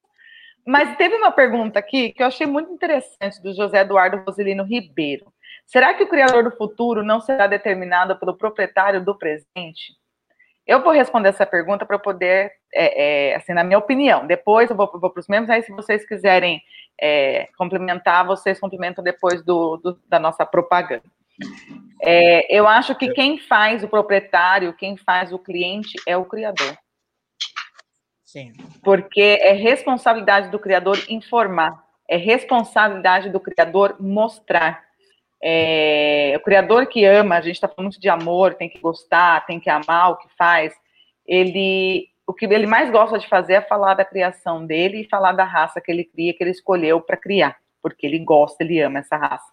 Então, o, quem vai definir os proprietários do futuro somos nós, criadores do futuro. Essa é a minha opinião. Segure, sábio, Ivânia, aí, e vamos chamar né, os nossos membros. Pessoal, é o seguinte, senão o Eduardo vai parir ali. É... Dá um sorriso para mim, do. Isso. Bom, então, chamar vocês aqui para se tornarem membros do canal. É muito fácil, tá, gente? É só vocês irem ali embaixo do, do, do lado direito, embaixo do vídeo do YouTube e colocar tornar-se membros. Qual que é o intuito de tornar-se membros? Bom, primeiro me mandar para Westminster. Mentira, mas também. É, a ideia é que vocês, assim, o, o mínimo, o valor mínimo é de três reais, tá? Três pilinha. E o intuito que vocês ajudem para que nós possamos ter mais. É, não só trazer conteúdo bacana para vocês, importante para vocês, mas mais estrutura para poder talvez viajar para uma, uma Westminster, viajar para uma exposição, ter essa estrutura de levar para vocês a sinofilia né, de verdade aí, sempre com mais conteúdo. Obviamente que eu, eu, fiz aqui, né? Eu não sei se o Sábio estava quando eu fiz, eu acho que não, mas sabe, eu tenho uma hashtag, eu tenho uma campanha, tá? É, que chama hashtag Georgia na Westminster, é, para né, vocês me mandarem para Westminster aí, para poder acompanhar, mostrar para vocês ao vivo, pelo telefone, enfim, como repórter, tá, gente? Sem levar cachorro. Não, a gente vai sabe ser que o cachorro dele. Só não entra. Mas assim, tornem-se membros. Com, qual que são os, além né, de toda a informação e tudo, qual que é a vantagem de vocês? Durante as nossas transmissões, aí vocês estão vendo os exemplos, né? Os canis que são que são canis parceiros, eles aparecem aí, nós fazemos propaganda. Aqui nós temos alguns membros, né? Eu acho que Antônio Costa está aqui, RBW Pastores está aqui. É, quem mais nossos membros estão aqui? Eduardo. Ah, tem mais, tem mais. Tá bom. Então, assim, gente, é, tornem-se membros. Vocês não vão estar ajudando só a gente, mas também vão estar se ajudando para vocês poderem aí também receber conteúdos de verdade. Vânia Brian falou disso. Existe conteúdos bons na internet, mas também existem muitos errados. Então, se você quer um conteúdo de cilofilia de verdade, procurem por sistema PET. Então, vamos lá, pronto. Pronto, Eduardo? Falei? Jorge, posso, posso mostrar aqui que eu tô, fiquei é, é, criança que quer mostrar o presente? Mostra. Aqui, ó. Eu já fui ao Westminster algumas vezes, mas em 2017 eu participei pela primeira vez e a minha cadela ganhou aqui, ó. Calma aí. Aqui, ó, 2017. A gente ganhou o Select Beach. Melhor fêmea, né? Já campeã depois da que ganhou o sexo oposto ou a raça, ou seja, segunda melhor fêmea na prática, tá? E uhum. em 2019, aqui, ó. Não, calma aí, deixa, deixa eu. Aqui, ó, 2019. A filha dela ganhou Winners Beach, que foi a melhor fêmea, que ainda não é campeã. Então, assim. Eu estava lá, eu tava lá torcendo. Eu sou testemunha ocular. E eu, eu, tô, falar, eu ainda eu tô aqui, ainda vou voltar aqui para comemorar que eu ganhei a raça na Westminster. Essa é, essa é hoje uma das gente, minhas brigas. A gente vive de, de, de, de sonhos realizados e de sonhos futuros também. Eu quero estar do teu lado, Sávio. Vamos Estarei do teu lado. Ô, tá ô, Jorge, ô, Jorge, eu acho que quem vai te levar para Westminster é o Antônio Costa. Tá toda a live aí fazendo um superchat para gente. Vai, vai ter musiquinha hoje, não? Eu cantei a música, Antônio Costa. Aí minha irmã disse, meu, como você é louca? Eu falei assim, gente, mas me veio uma vontade de cantar que eu cantei. Eu cantei, Antônio Costa merece cantoria. Danilo, eu falei de você sim, tá? Eu falei, Danilo da Fon, falei. O Eduardo tá falando por cima de mim, mas eu vi você, eu falei de você. Mas, mas Fábio, é isso aí. Eu, quero ir junto com você. Pra, eu vou estar mostrando um brasileiro. Vamos lá, vamos lá, vai ser um prazer. Então, pessoal, ajudem. Hashtag Jorge na Westminster. Eu vou falar que dá, dá muito orgulho você ver. Por exemplo, eu sou super fã de carteirinha do Sávio, ele sabe disso. Admiro ele como pessoa, como criador, é como recíproco, tudo. Recíproco, hashtag recíproco. A gente tem um carinho muito grande um pelo outro, com certeza. E, e é muito bom, né? Eu fiquei, sabe, quando, quando a gente viaja, vai para fora e vê cachorro brasileiro ou, ou, em pista, dá um, dá um prazer de Orgulho, acompanhar, né? sabe? De estar lá torcendo. É nosso. Lá, é, é, é, muito prazeroso. É nosso, mas não é só nosso, no meu caso, principalmente. Não é só ver um criador, saber que é do Brasil, é ver o quanto ele trabalhou para chegar onde ele chegou, né? O quanto ele estudou, o quanto ele se dedicou para chegar. E é uma raça difícil, para quem não, não, não, tem tanto conhecimento, não é uma raça fácil de criar, mas a, a, a vontade dele de levar isso adiante, de, estar tá onde ele está hoje, se ele não tivesse essa coisa de dentro dele, esse furacão interno que ele tem com a raça, não chegava lá. E é super gostoso você estar tá junto, estar tá vendo, estar tá torcendo. Foi por acaso que eu estava, mas uh, realmente uh, é, é, muito prazeroso, é muito prazeroso acompanhar e, esse tipo de vitória. fazendo, fazendo um adendo, e fazendo um adendo para as pessoas que querem chegar lá, né, ou seja, querem participar, querem ter a oportunidade de ter essa vivência, é, eu queria fazer um adendo muito importante, assim, a, cara, o reconhecimento, tá, e, assim, a vivência de você estar lá participando é incrível. Você está lá participando é incrível. As inscrições acabam em um segundo, os cães têm, de, de ranking, têm preferência, né? Esse ano, o meu bacente americano, o meu bacente nos Estados Unidos, criação minha, o Malabô Itapuca, já está inscrito automaticamente, quer dizer, porque ele é o número um do ranking e tal. Mas só de você estar presente, o reconhecimento né? Você tá ali e os criadores te reconhecerem por estar ali, principalmente por ser de fora, porque as pessoas sabem o quanto é difícil estar ali. E aí, assim, a gente pode até fazer uma live sobre o Westminster no futuro. Os cães, inicialmente, no passado, no Westminster, só podiam participar se fossem campeões americanos, e hoje eles precisam, pelo menos, ter um, um major né, para participar. Então, assim, é muito difícil estar ali. E estar ali é uma vitória. Já é uma e, vitória. assim, quem puder ter a oportunidade, poxa, ficar ali dentro do vestiário, onde é o acampamento do New York Knicks, você entrar no Madison Square Garden e tá ali do, do, na lateral, quando você entra, o pôster do Michael Jackson e o eu quero mostrar tudo, tudo para você. Não, é, é muito, é muito legal. É uma exposição assim que muito legal, muito legal. É, é um momento mágico. E, assim, é, em 2017, muito engraçado e curioso, que um dos, um dos, um dos maiores jornais de, de, de, circulação dos Estados Unidos, que é o USA Today, é, cobriu a Westminster, óbvio, porque é um evento esportivo extremamente é, grande nos Estados Unidos e é o segundo maior evento esportivo em continuidade da história dos Estados Unidos. Só pede para o Kentucky Derby, que é uma corrida de cavalo, e é o evento esportivo maior e de continuidade. Desculpa, não é maior, mas é em continuidade da, da cidade de Nova York. E no USA Today saiu uma foto assim que eles tiraram da Westminster em geral, mas em primeiro plano estava Cláudio Cruz com a minha cadela, assim, ó, a gente saiu na capa, sem querer, de cara de paisagem. Vocês imaginam, assim, muito, muito maneiro. Vamos sonhar, pode sonhar. Bom, mas, retomando aqui, é, esse, esse tema que eu vou abordar agora, que a gente vai abordar, eu gosto muito, porque assim, né, em termos de manejo, o que deve, o que vocês acham que vai facilitar futuramente? Eu amaria uma varinha de condão, tipo Harry Potter, e assim, hum.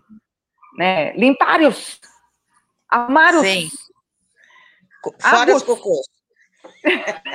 né? Eu acho assim, eu, eu, eu para começar aqui, para jogar para vocês dois, o que, que vocês imaginam, o que vocês acham que já mudou. Eu lembro, nossa, né? Ter uma VAP em 96 era uma coisa muito difícil, por exemplo. Então, é, mangueira, às vezes não, não tinha pressão, muito balde d'água. Hoje a gente já tem a VAP. Hoje, então, assim, gente, uma coisa tão boba, né? Você diz, nossa, mas VAP? É, não, mas não, é uma tecnologia que ajudou muito, ajudou muito, né? É, então eu vejo na questão de manejo, produtos, eu acho que houve assim um, um, um imagino futuramente, eu, eu, eu imagino futuramente que nem em casa americana, né? Ah, mas nos Estados Unidos não tem é, doméstica, não tem secretária pessoal em casa, porque não precisa. Nossa, mas você tem carpete dentro do banheiro? Sim. E mas e aí? Porque é fácil de limpar. Tudo lá é feito para ser fácil. Então eu imagino o canil do futuro mais ou menos isso, uma coisa muito mais fácil.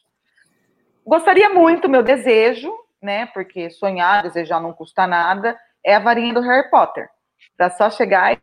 Eu pensei que tu ia ensinar os cachorros a fazer cocô na privada e puxar descarga, mas. Pra que que eu vou fazer isso? Tomar tempo com isso, eu tenho a varinha. Pensa. Tem a varinha, eu faz sou loira, mas não sou burra, Eduardo. Eu, sou, eu, sou, eu só sou loira, mas eu sou esperta.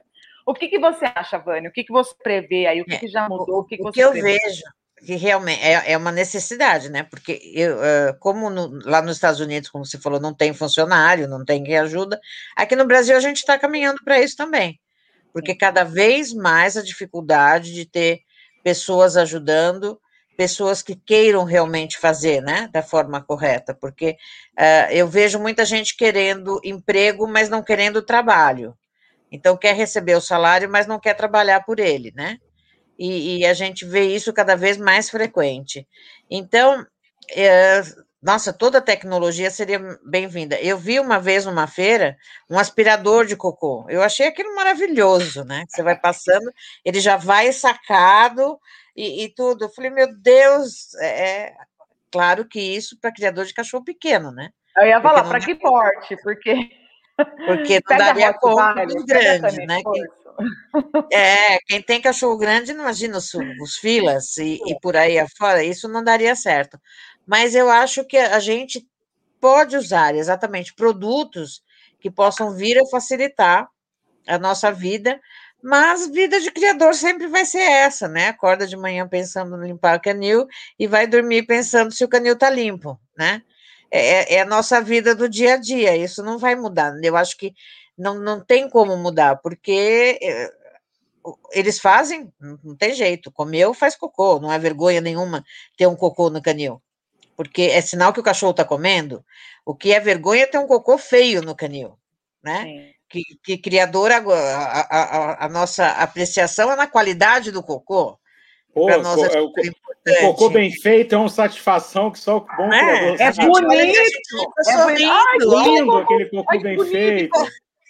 Que cocô maravilhoso. É. Tem, se não tem cocô no canil, aí você fala assim, então os cachorros estão passando fome e estão comendo merda. Né? Exatamente. Né? Então, assim, é, o ter cocô Minha não é também. problema, a qualidade do cocô é que as pessoas não. Quem não cria não tem essa ideia, né? Quem não, quem não tá lá no dia a dia. A qualidade daquele cocô é que é o problema. E então, eu acho que isso a gente vai ter para o resto da vida, mas eu acho que a gente pode usar produtos que tirem cheiro, produtos que facilitem a limpeza, produ... Ah, tablados. Algum, que... algum remedinho para dar para eles, para o xixi sair em pó, né? É, né? Aliás, tem ração que já faz isso, tá? Que a ração, a baixa qualidade é tanto que o cachorro já faz pozinho, já não faz, né? É o que eu falo. Então, ração não, não, de, de, ração de boa qualidade, né? Tudo isso que a gente pode usar para facilitar e dar mais conforto e vida de qualidade para o cachorro, né? Saúde para ele, porque um cachorro saudável. Assim, eu só quero xixi em pó, entendeu? Porque daí deu em pó. Aí, se tem um ventilador, entendeu? Já, é que nem, que nem soprador, tipo, leaf blower, sabe? Soprador de folha. Tem problema. Sim, é. Ou então você pega o aspirador, hoje já tem aspirador sozinho, você vai deixando lá na baia. É pó, vai pegar. É, então, então já, já, vai, já, já vai facilitando. Mas eu acho que, que isso tudo a gente pode usar, porque, por exemplo, a ração, a qualidade da ração hoje, uh, várias rações específicas para problemas, para raças, esse tipo de coisa todo fa vai fazer com que facilite muito a nossa vida, né? Porque uma ração de qualidade faz cocô de qualidade, né? E, e, e, e mantém cães saudáveis, né? Eu acho que isso é importante. Quanto mais acesso a gente tiver a esse tipo de coisa, mesmo na, na, na questão de, de, de, criação, de, uh, de acasalamentos, de inseminação, essas coisas todas, várias tecnologias estão surgindo que podem ajudar e podem dar mais, mais firmeza, né? Mais consistência e menos tempo a gente perde com esse tipo de coisa.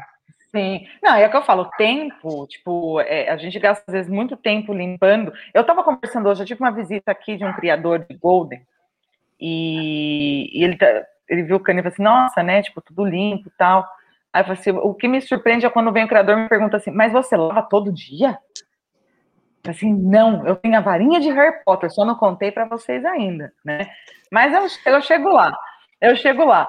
Aqui, a Antônia tá falando assim, eu amo ver cocô bonito, é maravilhoso. E quando a gente até pega assim com o papelzinho, tá, gente? E vai, mas será que é, é, um, é um sonho? Mas será gente, que é mesmo? será que é mesmo? Não, é, está bom. Não, não, essa daí é você mas, que faz, ô, não, tchau, tchau. Ô, Georgia, vou te ser sincero, assim, quando a gente fala assim no Filha do Futuro, assim, a minha, eu sou muito fã da trilogia de cinema é, De Volta para o Futuro. Inclusive tem uma tatuagem aqui, ó, 88 milhas por hora. A gente é vai fazer uma live com o Sávio só para ele falar o significado de cada tatuagem. Vai dar duas horas e meia de live. Não, mas, mas eu tenho lá. aqui, ó, 88 milhas por hora, que é a velocidade que o DeLorean precisa para voar no tempo. Então, eu sou muito fã do De Volta para o Futuro. Mas o engraçado é que em 1985, quando foi lançado De Volta para o Futuro 2, que era em 2015, é, eles previam os carros voando, mas ao mesmo tempo as televisões eram tubulares. Ou seja, hoje os carros não voam ainda e as televisões são tela plana. Então a projeção do futuro foi diferente. Então, e, e isso assim, a gente às vezes imagina o Canil do Futuro, a, o, o, o, seriado dos Jetsons, né? Aquele desenho e tal. Mas é assim, eu, eu, eu, eu usei uma vez o VAP, eu arranquei o concreto do canil. Cavei no concreto porque eu não calibrei eu, direito. Eu, vou te ensinar. Fiz um tá? buraco no concreto do canil. Então, assim, eu lavo até meu pé com a é, é não, eu sei é disso, mas eu, não, eu eu sei, mas assim, eu assim acho que é o criador raiz. Até temos uma expressão né, que é o hoje meme na internet, aquela vira, aquela rivalidade entre Nutella e o raiz. Eu acho que o criador raiz nunca vai deixar de catar cocô seja não. ele com uma máquina ou com, uma pazinha. Né? Ou com a é, mão, eu... né? Porque às vezes assim. É, né? ou com a mão, que a gente, sem ninguém ver, claro. Né? A gente pincha é, com a mão. Claro, e... É, ninguém vendo, a gente faz, claro. Depois a gente Mas, lava, assim, tá? É, eu, eu, eu tô sem funcionário até segunda-feira, desde meio-dia de hoje. Eu vou cuidar, inclusive eu vou acabar essa live e vou soltar alguns cães que não foram soltos ainda na parte da tarde, foram soltos de manhã e na tarde. Então, o criador, que é um criador responsável, que cria por amor, o criador do futuro, engajado, é, é, é, é, comprometido com o bem-estar dos seus animais, ele, ele sempre vai, vai, vai tá, catar o cocô em algum momento. Mas, enfim, o que eu quero dizer é o seguinte: antigamente, vocês podem reparar, quando começou a tecnologia do uso de ração, a ideia é que, era, Vânia vai concordar comigo, porque Vânia participou de um processo de tecnologia alimentar com a Sino, eh, eh, comigo. E assim, quando a gente queria catar o cocô, a gente queria um, um cocô seco, que não sujasse nenhum chão. E depois a tecnologia descobriu o seguinte: não, esse cachorro que faz esse cocô seco, que nem suja o chão, um cocô sem umidade nenhuma, é um mal-estar para o cachorro fazer esse cocô. É um cachorro com matéria é, fibrosa, matéria óssea, né, queratina, etc., dentro do processamento da ração, é, é a, a, queratina, o, a farinha de osso, ela é uma proteína, mas ela não é absorvível, ao mesmo tempo ela dá essa consistência de um cocô extremamente seco, que não suja o chão, mas isso não é saudável para o cachorro. Então, hoje em dia, a gente procura um, é, um é a massinha, gente, é igual a massinha de criança. É, a gente, a gente virou some, criador. Sommelier de cocô. A gente é sommelier de cocô. A gente não quer um, um cocô seco. A gente quer um não. cocô formato, mas com uma gourmet. certa umidade. Com gourmet. Mas é, é meio pastosinho. Fala, Vânia, fala. Pastoso. O meu raciocínio aí, vai. Úmido, com uma umidade. Ele tem que ser pastoso, mas consistente. Temperatura. Entendeu? É, Duro não. forma, mas tem que ter umidade. Isso. Mas não pode, mas qualidade... o chão não pode ser molhado. Não, o chão, o chão pode. Não, o chão não pode ficar manchado. É. Ele fica. É uma massinha. Ele fica transparente. Calma. Assim, né? O cocô tem que ter forma, mas tem que ter brilho, tem que ter umidade. Porque não é, não é brincadeira, gente. Não, Porque é senão é o, o cachorro extremamente. Um cocô extremamente ressecado, o, cocô, o cachorro sente dor ao fazer. É. Então a ideia é a qualidade de vida do cachorro, obviamente. Então o cocô tem que ter forma, mas tem que ter brilho. Esse brilho é a umidade. O Bayashi está aqui. Aqui no futuro. Isso é tecnologia. O criador faz tudo como antigamente, raiz. É o futuro de 12 ou 12 horas que ele está lá.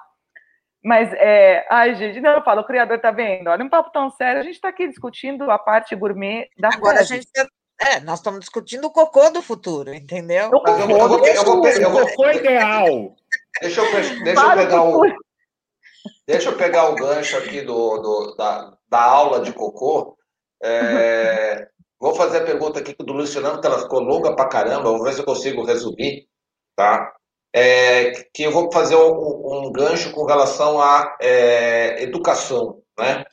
É, então, assim, vocês acreditam que vai ter algum curso, vai ter alguma capacitação, vai ter algo que vai ser exigido do criador é, no futuro para que ele é, se capacite de forma que hoje qualquer um, entre aspas, pode ser o criador, né? Ah, eu comprei dois cachorrinhos e deu. Mas é, deixa eu ler a pergunta dele aqui, ó. Como coordenadora de uma instituição nova e um membro do Conselho de Criadores, que vocês pensam sobre federações exigir provas de raça quando novos criadores solicitam abertura de canil? Ou também aplicar isso aos canis já abertos? Não seria uma elevação de educação do criador dentro da sua própria raça, trazer esse criador para mais perto das instituições? Quer dizer, aí fazer aquele, aquele gancho para a educação, né? Quer dizer, aumentar um pouco a régua. E vocês, vocês veem que isso é uma tendência, isso é uma vontade que não vai rolar? É, é, eu posso, posso falar primeiro? Claro, é, super. Isso é uma vontade. Demais. Eu estou até.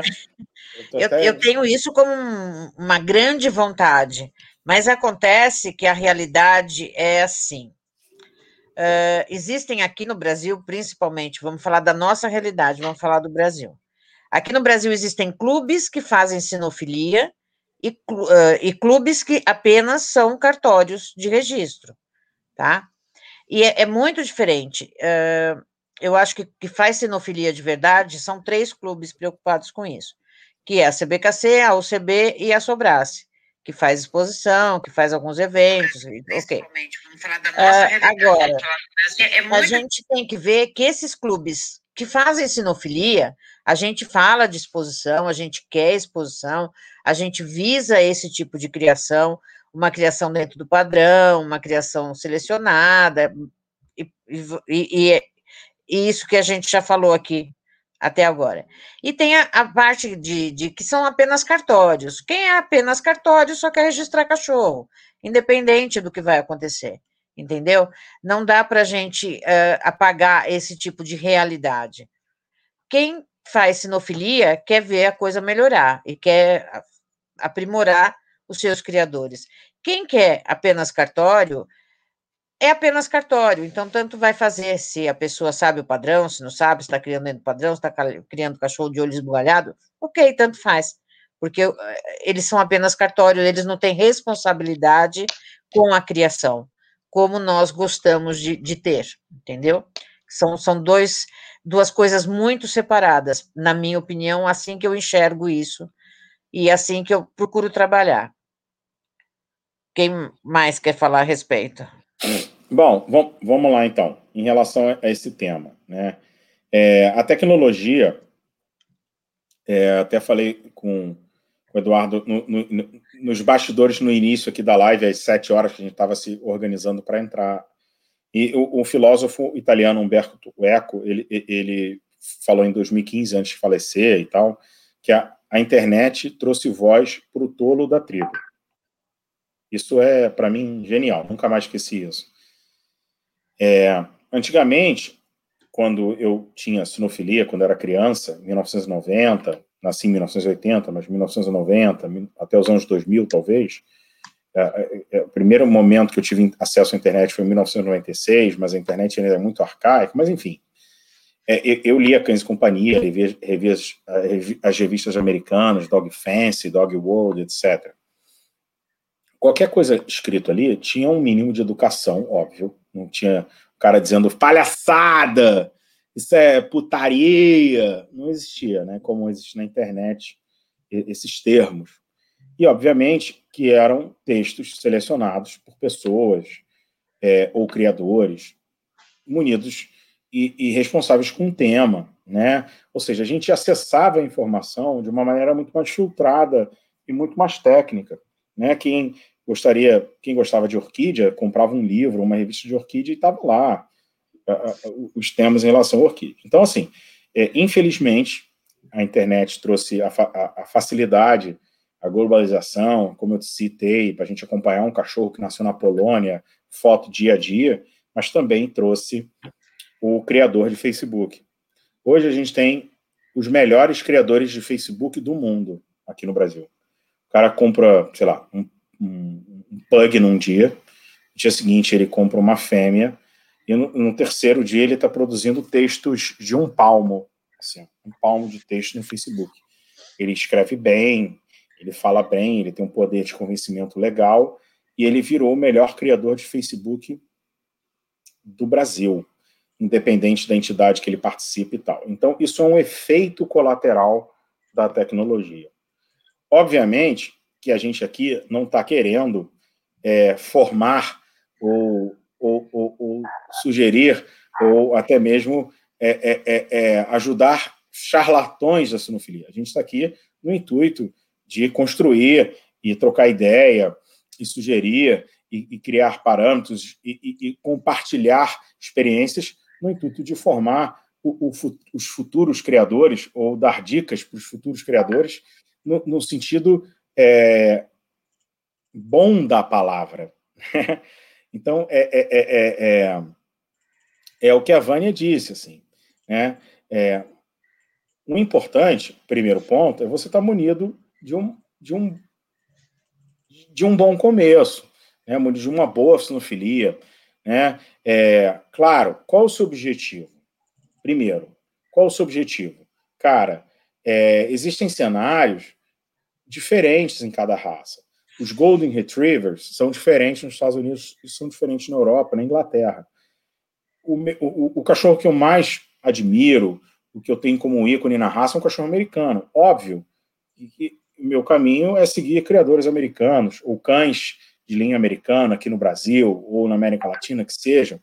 Então, assim, primeiro você tem que criar um parâmetro, mas independente do caminho que você vai seguir, isso é muito importante. É isso que é o ponto-chave, é o gatilho, a meu ver, em relação ao futuro. Independente do caminho que você vai seguir, qual clube que você vai se afiliar, que tipo de cachorro que você vai criar. Se você vai criar, agora que está na moda, o fluffy French Bulldog, ou seja, o Bulldog francês peludo, né? se você vai criar um cachorro Merle, é, que não é do padrão, independente do, que, do caminho que você vai seguir, você precisa ser consciente com o bem-estar animal, com a qualidade de vida dos seus cães, com acesso ao veterinário. Seus cães tenham acesso ao veterinário qualquer problema. E assim, em relação ao manejo de canil, que foi o tema inicial dessa questão, então assim, eu não acredito em, em máquina de sugar cocô, isso aqui, eu, eu sou raiz, tô, eu estou soltar meus cachorros, etc. Mas o que eu posso salientar aqui em relação é, a tecnologia, né? reforçando é, o tema, eu acho assim, o criador raiz vai catar cocô em 1970, em 1990, no ano 2000, 2100. Certo? Vai catar cocô. Criador raiz cata cocô. Bom, é, cara, hoje eu não preciso ter uma farmácia ampla, né? Com milhões de remédios, se acontecer alguma coisa, eu tenho... Cara, um, um, meu cachorro estava outro dia, o pastor do Cáucaso ali com um Berne, eu liguei para Pet Shop, me entregou em um segundo o WhatsApp, um Capstar, resolvi o problema. Liguei para o veterinário, me mandei uma foto, fez telemedicina. Imagina a telemedicina, né? Em 1950, 1940, você tinha que explicar por telefone. Hoje você tem telemedicina, você faz um vídeo do cachorro. Então, assim, a tecnologia veio para somar, não, não, não há o que se discutir. Mas eu volto a frisar: o criador raiz nunca vai deixar de catar cocô e o criador do futuro eles têm que estar compromissado com o bem-estar animal, Porque cada vez mais eu vejo isso. Nossa, seu canil é lindo, mas como é que vive seus cães? Quantas vezes suas cadelas cruzam por ano? Ou por pela vida, e etc. Então, assim, graças a Deus, os compradores também, ou seja, os consumidores de sinofilia estão cada vez mais conscientes. Isso é, é, isso é uma, uma conquista. Espero e gostaria que todos os consumidores de sinofilia fossem assim. Ainda não é, mas eu acho que isso é uma tendência. Sabe? Então, só... ah, fala aí, Fala aí.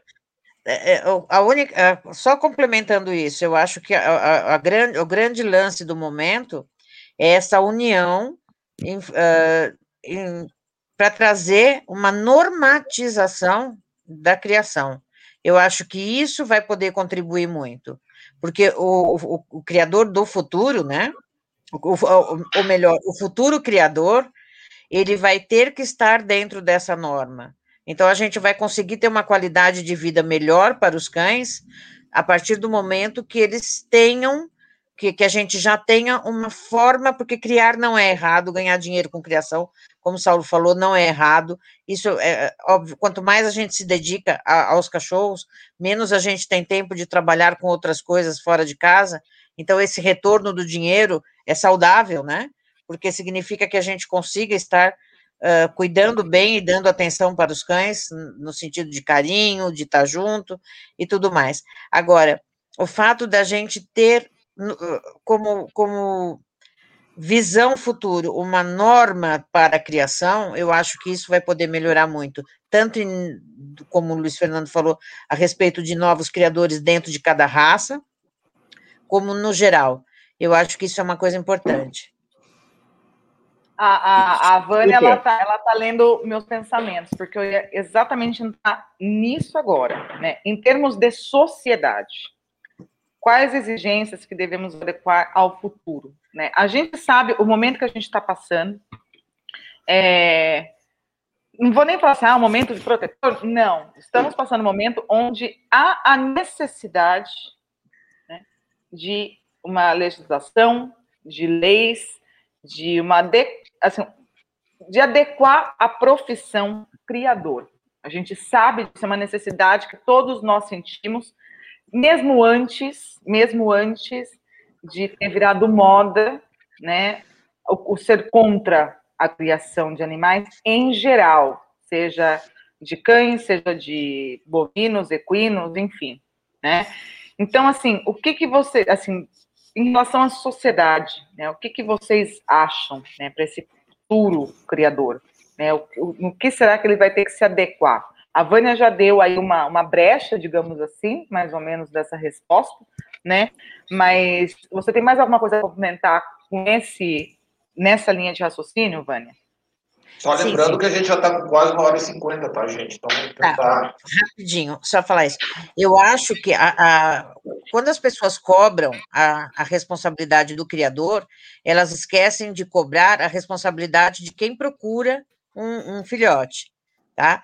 Porque quando você vai procurar um filhote, você tem você é o próprio fiscal do criador.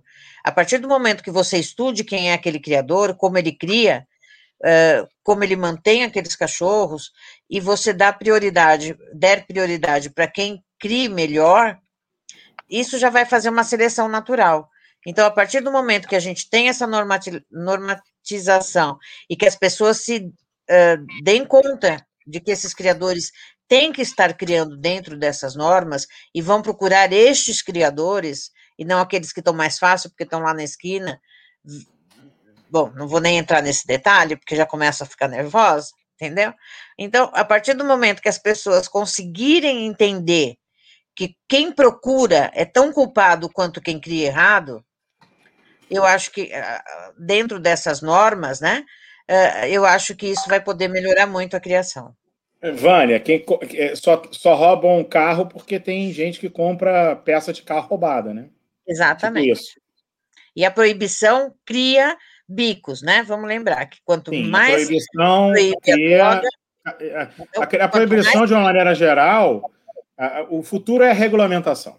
A proibição, Sim. ela incentiva os clandestinos, óbvio. Exatamente. Gente, estão para legalizar cannabis. Por que não legalizar? Apesar que a nossa profissão não é ilegal, né? Mas por que não. Para legalizar o quê? O cannabis no Brasil. Ah. Né? Para meios.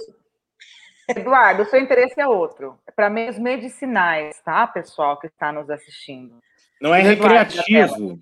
É, é, meios medicinais. Inclusive, eu já conheço pessoas que usam aqui no Brasil. Enfim, mas esse não é o assunto. É que o Eduardo se emocionou ali. É, mas assim, por que não, né? Se, se, tipo, eu vejo o seguinte: vamos pensar assim, questão de história, né? O tabaco era proibido, o tabaco foi legalizado. O álcool era proibido, o álcool foi legalizado. Cannabis, né? Proibido. Hoje, em muitos países já é legalizado para meios medicinais, que é o intuito. Então, por que não regularizar? Porque ilegal a criação não é, nós sabemos disso. Mas a única maneira de fazer de uma maneira correta e orientada no norte para tanto criadores quanto é, clientes finais, quanto inclusive protetores, é o que? Regularizar. Então, Jorge, eu vou, eu vou dizer, é, eu sou advogado, tá? Eu sou funcionário público, não exerço advocacia, mas sou, sou regularmente inscrito na ordem. Eu sou advogado. Você paga a sua, você paga a sua anuidade direito? Não, não, eu dei baixa porque eu não posso advogar e eu sou ah, porque você é funcionário público. Funcionário público, mas eu tá. fui regulamentarmente inscrito na minha ordem. Se eu me aposentar e pedir minha ordem de volta, eu vou ter, vou ter claro. Vamos uhum. lá. É, o, o direito ele existe para regulamentar as práticas da sociedade. Claro, o direito ele está sempre atrás da evolução e da dinâmica da sociedade. A sociedade é dinâmica. Então, por exemplo, é, o direito proíbe, no caso, vou pegar um gancho no que você citou. O direito proíbe, independente de, do país e etc., cada, cada país tem sua soberania suas regras e constituição, regime democrático, etc. Mas, de uma maneira geral, é, um país ele não permite ou proíbe o uso da maconha, né?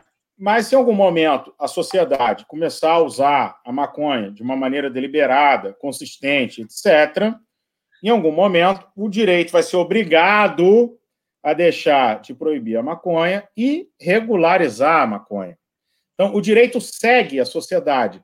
Só que o direito ele depende de um ordenamento jurídico, de discussões, de, de parâmetros. Então, o, direito, essencialmente, ele está sempre um pouquinho atrás da, da, das práticas sociais, porque a, a sociedade é dinâmica, é, as coisas vão acontecendo e por aí vai. Então, assim, é evidente, né, que a proibição e os que defendem a proibição de, da criação de cães é uma visão extremamente politizada, polarizada e que não vai, a meu ver. É ideológico, é, né? É, isso não vai para frente. A sociedade pode até votar ali, ah, sou contra a criação de cães de raça, mas a partir do momento que a sociedade perceber que não vai poder comprar o seu etc., a sociedade vai dar conta, não, pelo amor de Deus.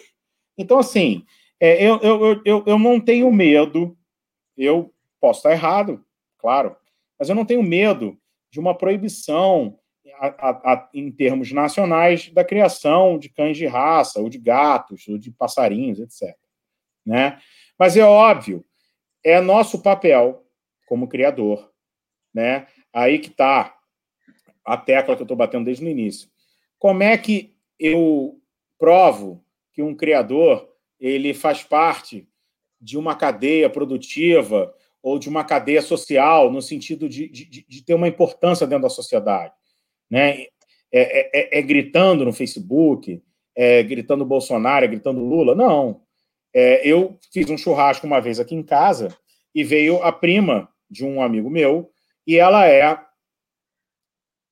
defensora de ONG, dessas pessoas extremistas, críticas à criação, contra a criação, e sem querer, ela estava dentro da minha casa, sem ela saber e sem eu saber. Tipo, convidaram ela, vamos no churrasco na casa de um amigo, e sem querer, eu estava dentro da minha casa, sentada numa mesa de frente com uma pessoa que me odeia. E aí, ela, obviamente, viu que ela, cararro, imagino eu, né? Cararro, onde é que eu tô, né? Que merda que eu fiz. Só que aí, conversando, falando de cachorro, falando, uma pessoa, sou uma pessoa esclarecida, falo sobre diversos temas. Inclusive, estava soltando os cães. Ela falou, nossa, e ela, é óbvio, é amante de cachorro, né? E ela pediu para ver um cachorro. No final das contas, sem querer, ela saiu da minha casa com uma visão absolutamente diferente em relação à criação de maneira geral. Ela saiu daqui consciente que existem criadores inescrupulosos que abusam dos cães, etc. Mas ela também, e aí foi o pulo do gato, o momento chave e a coisa que a gente teve sucesso, ela percebeu que ao mesmo tempo existem sim cães, cachorro, é, criadores que criam dentro de uma ética, que, que tem uma posição dentro da sociedade exemplar e blá, blá, blá, blá. Então, sem querer, de uma extremista radical contra a criação de cães, ela se tornou uma defensora ainda de cães abandonados, mas com uma posição mais favorável e etc. Então, assim. Mais moderada. Mais, mais moderada. Então, assim, a gente vai dar exemplo com as nossas atitudes. Primeiro ponto. Exatamente. Segundo ponto, a gente precisa, sim, né, igual a Luiz Amel faz sensacionalismo com o cachorro doente chorando pra caramba, a gente precisa, em algum momento, conquistar aí a, o público e mostrar para o público que a gente não é um explorador, a gente não é um gigolô de cachorro. Então, assim, é, é, é óbvio, esse lobby a nosso favor depende de nós. Agora, Claro, depende da nossa união também, né? E, claro, depende de nós, perante as nossas entidades, perante a nossa organização, tentar educar ou até repudiar ou eliminar esses criadores que são os marginais dentro do nosso hobby. Que sem querer um marginal desse, ou seja, um cara que cria as margens do ideal, ele com aquela cena de cachorro todo cagado, mijado, dentro de uma gaiola, aquela cena tão impactante, ela condena o meu trabalho, condena o trabalho de nós todos. Exatamente. É, só, só, uma, uma, é, só uma questão de futuro de mercado e sociedade de uma forma geral. Eu, Boa, Eduardo, eu anotei isso aqui para falar. Valeu. É, eu, ve, eu vejo uma questão seguinte: o, o, eu acho que os cães vão ficar mais caros. Os cães vindo de bons criadores e tal, é, vão ficar mais caros, é, porque agora a gente vai poder usar mais tecnologia, e essa tecnologia tem um preço e vai agregar no valor, só que a gente vai conseguir entregar um filhote mais saudável, mais, mais com melhor qualidade em todos os aspectos. Né? É, não acho que o, aquela questão de manejo, eu acho que a criação vai se profissionalizar cada vez mais, eu acho que o criador solitário, que ele faz sozinho, vai ficar cada vez mais difícil, vai ter que ter colaboradores, né?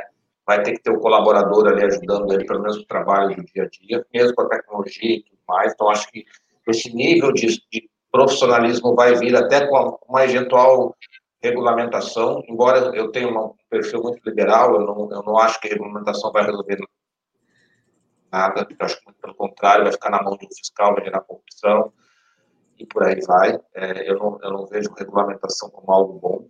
É, eu acho que o, é, criadores ruins vão continuar existindo de forma ilegal, né? Acho que a tendência, eu vejo uma tendência muito forte, ainda mais com os clientes que a gente tem aí, criador, a gente acabou nem falando sobre isso, mas os criadores de cães, principalmente pequeno porte, estão numa tendência de castração precoce muito forte, é, isso vai ter reflexo no médio e longo prazo, é uma coisa que não existia 10 anos atrás, é, e a gente começa a ver hoje uma tendência extremamente forte, Shih Tzus, Spitz, é, Pembrokes, é, franceses sendo castrados precocemente, isso vai gerar um reflexo, então vai dar uma, uma, uma diferença no mercado aí de 10, 15, 20 anos, eu acho Vamos chegar provavelmente ali muito próximo do que é o dos gatos hoje em dia, né? Porque os gatos já têm essa cultura muito forte há muito tempo.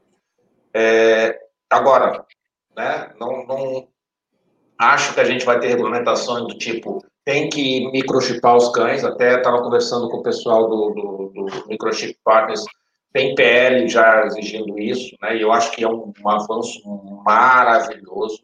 Tem que voar. Todos os cães no Brasil têm que ser microchipados. Todas a, serviços, né? O banho tosa não pode atender um cachorro quando seja microchipado. O veterinário não pode atender um cachorro, claro, fora emergências, é, que, não seja microchipado, porque aí a gente começa a criar um banco de dados de responsabilidade para com o que o Cavana falando, tanto o criador quanto o proprietário. Porque abandono, ah, o cara que vem para a internet dizendo, ah, é, meu cachorro tá dodói, eu não tenho dinheiro para cuidar. Isso a gente tem que acabar, gente. Isso é um absurdo. Isso aí a pessoa que faz isso tinha que ser presa. Porque como é que ela conseguir um cachorro e não tem dinheiro para cuidar? Né? Então, é, é, eu, eu, vejo a sociedade assim, eu acho que essas questões vão evoluir, é, mas vai demorar um tempo. É, e, mas eu vejo assim, os cães vão ficar mais caros, com uma qualidade melhor, é, talvez menos gente com cães, talvez pelo custo, né, vai ficar mais caro ficar. É, vai aumentar a quantidade de cães adotados, eu acho que isso é uma tendência, né, com, com a pressão do pessoal de, ah, não compre a DOT, não compre a DOT, vai aumentar a quantidade de pessoas que vão preferir não comprar cães, mas também eu acho que o mercado vai continuar crescendo, o pessoal vai continuar achando um Shih Tzu lindo, maravilhoso, um, um, um Gaza lindo, maravilhoso, um Dog francês bonitinho, simpático. Eu acho que isso aí, a natureza humana não, não muda aí com, a diferença. Fala, Vânia.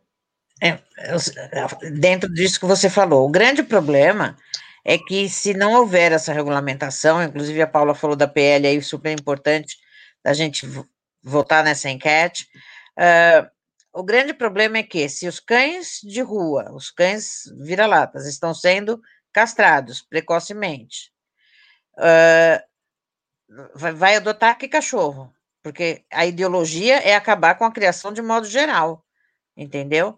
A ideologia é que não tenham mais animais de estimação. É isso que, que é, é um, um, tema muito maior do que isso que a gente está falando aqui. Porque se tudo é castrado, num médio prazo, não existe mais criação, não existe mais filhote, não existe mais uh, possibilidade de você ter seu animal de estimação. Isso é uma coisa muito perigosa. Sabe? Tá mudo. É, vamos lá. Estava tá escutando? Sim. Sim, agora sim. Ah, legal. Então, primeiro ponto, tá? Eu assisti, eu, eu sou engajadaço no tema, tá? Então, assisti uma live, desculpa, eu assisti uma palestra em 2018, presencial, né, em São Paulo, é, na, naquela feira, é, aquela Pet feira pet gigante, Pet South America, 2018 ou 2017, com um CEO de uma empresa pica nos Estados Unidos em relação ao mercado pet, etc. E ele apresentou um, um, um gráfico que me impressionou. Então, assim, Nesse gráfico, mostrava o seguinte: quanto maior o nível socioeconômico e cultural de uma pessoa, mais próximo da cama aquele pet dele estaria. E o que, que ele quer dizer com isso? Antigamente, ou até hoje mesmo, nas favelas, hoje no subúrbio, as casas não têm nem muro. Os pets andam na rua, os vira-latas, com a coleira, come na casa de um, volta, aquela bagunça, né? É, come resto de comida etc. Já as casas de classe média, os cachorros moram ali no quintal, acorrentado, vira-lata, blá, blá, blá. Mas é, esse, esse, esse, é, é, essa, essa pesquisa, esse organograma e esse é, é, mostrava de uma maneira mundial que quanto maior o nível social e econômico da família, mais próximo da cama aquele cachorro estaria. E esse, e, e esse dado em relação mais próximo da cama é quanto mais próximo da cama, maior o valor gasto por aquele naquele animal. É que ele foi generoso. Ele, ele, não, ele não, acho que você deve ter entendido errado. É mais próximo do bolso ele dorme. Sim, quanto mais próximo da cama, mais você gasta com o teu cachorro. O cachorro que dorme na tua cama toma mais banho, tem mais acesso ao veterinário, teoricamente usa mais produtos de parasita e tudo mais. Então, quanto mais próximo da cama, mais se gasta com aquele animal. Então, existe uma tendência mundial que é independente da pandemia, que cada vez se gasta mais com o pet, tá? Isso é fato, certo? Isso é fato. Criador inescrupuloso, criador não sei o quê, sempre vai existir. Sempre vai existir aquele médico que injeta silicone automotivo em travesti e vai aparecer no Fantástico.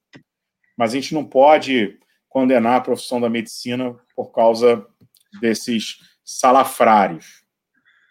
Né? Então, isso sempre vai existir. Então, em relação ao mercado, a gente não tem, eu não tenho dúvida que o mercado está em crescimento. Pode ser que ele não esteja num crescimento assim, mas vai estar tá assim, assim, mas está em crescimento. Né?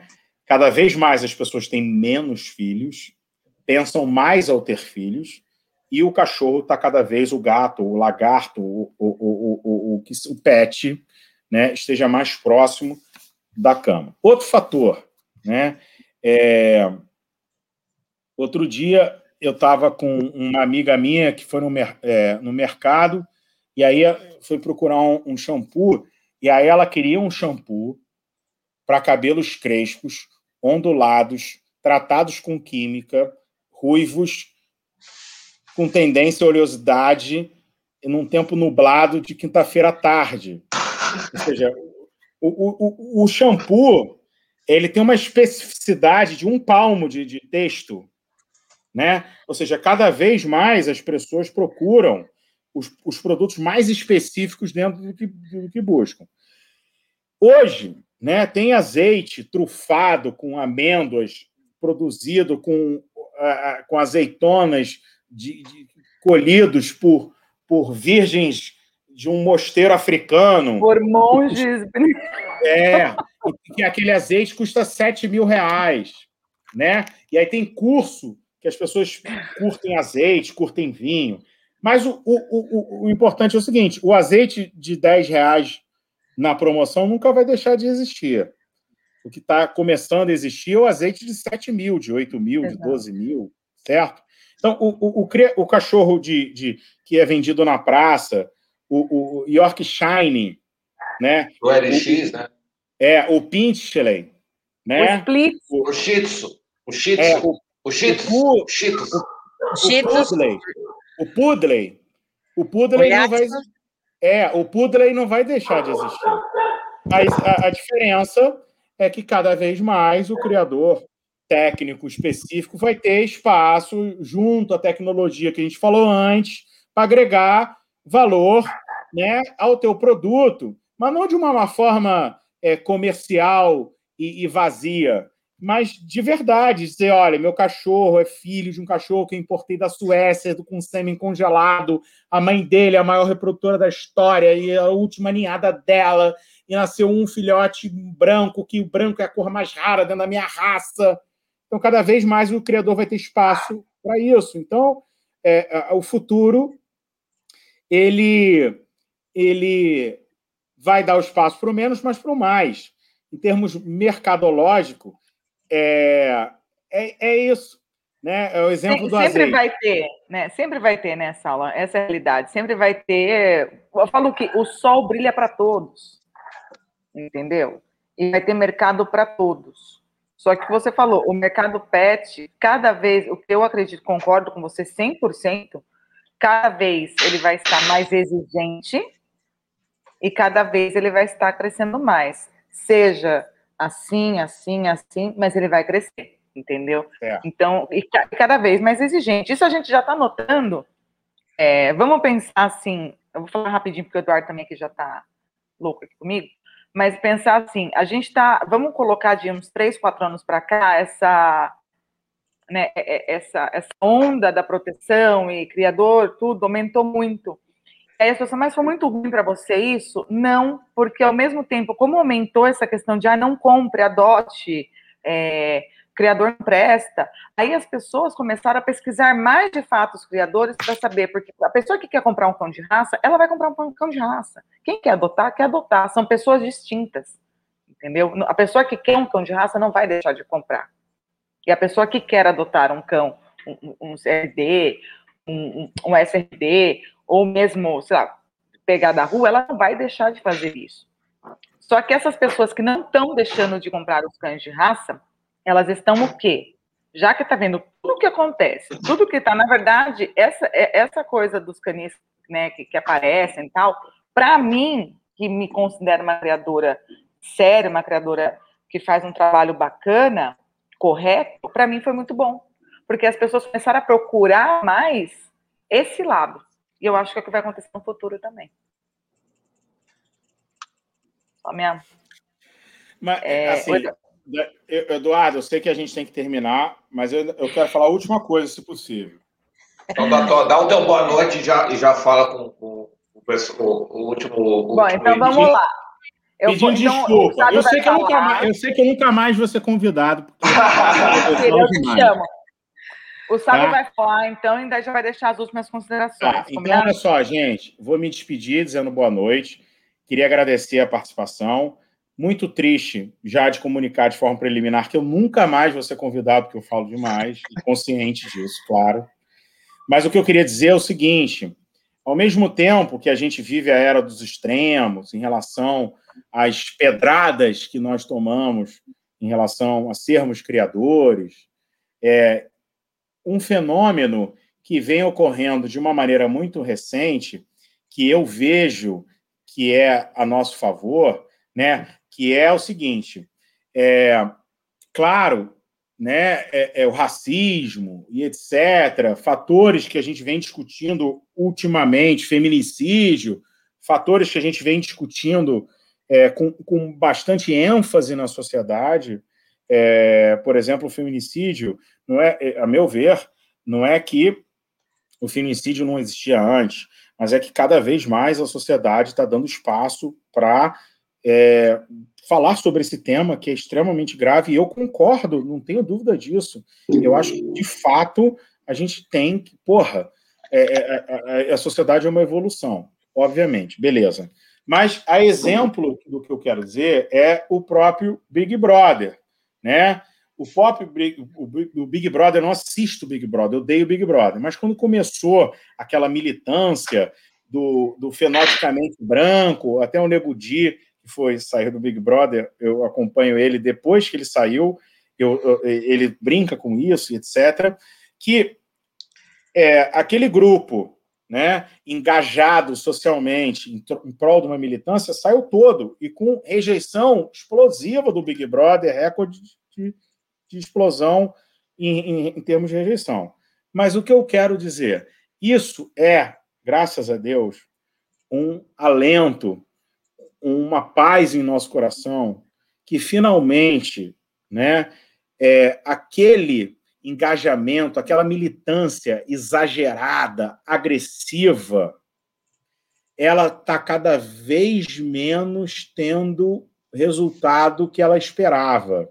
As pessoas estão cada vez mais perceptivas e com um senso crítico, dizendo e pensando junto que aquela militância exagerada, agressiva, querendo enfiar a goela abaixo, né? O cara não quer te convencer a, a, a, não comer é, carne. Ele quer invadir a tua casa, te dar três tapas na cara e roubar a carne da sua geladeira e dizer, te proibir de comer carne. Ou seja, ele não quer te convencer com bons argumentos que a carne é ruim.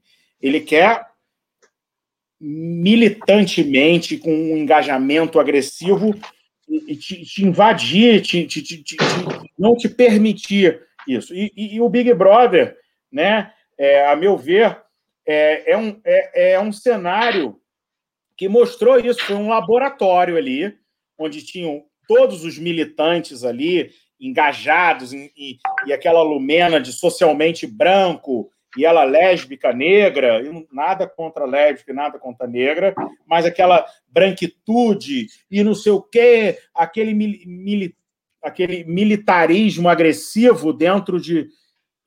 Aquilo não, não colou, aquilo não venceu.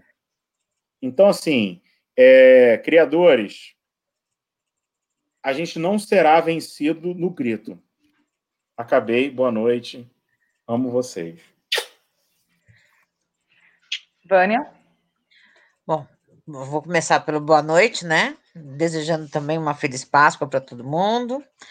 E realmente, mas a gente tem que pensar em cima disso que o, que o Sábio acabou de falar, é que o, o, grande problema é que a longo prazo, e, e isso na questão do Big Brother trazendo, isso foi mostrado, escancarado.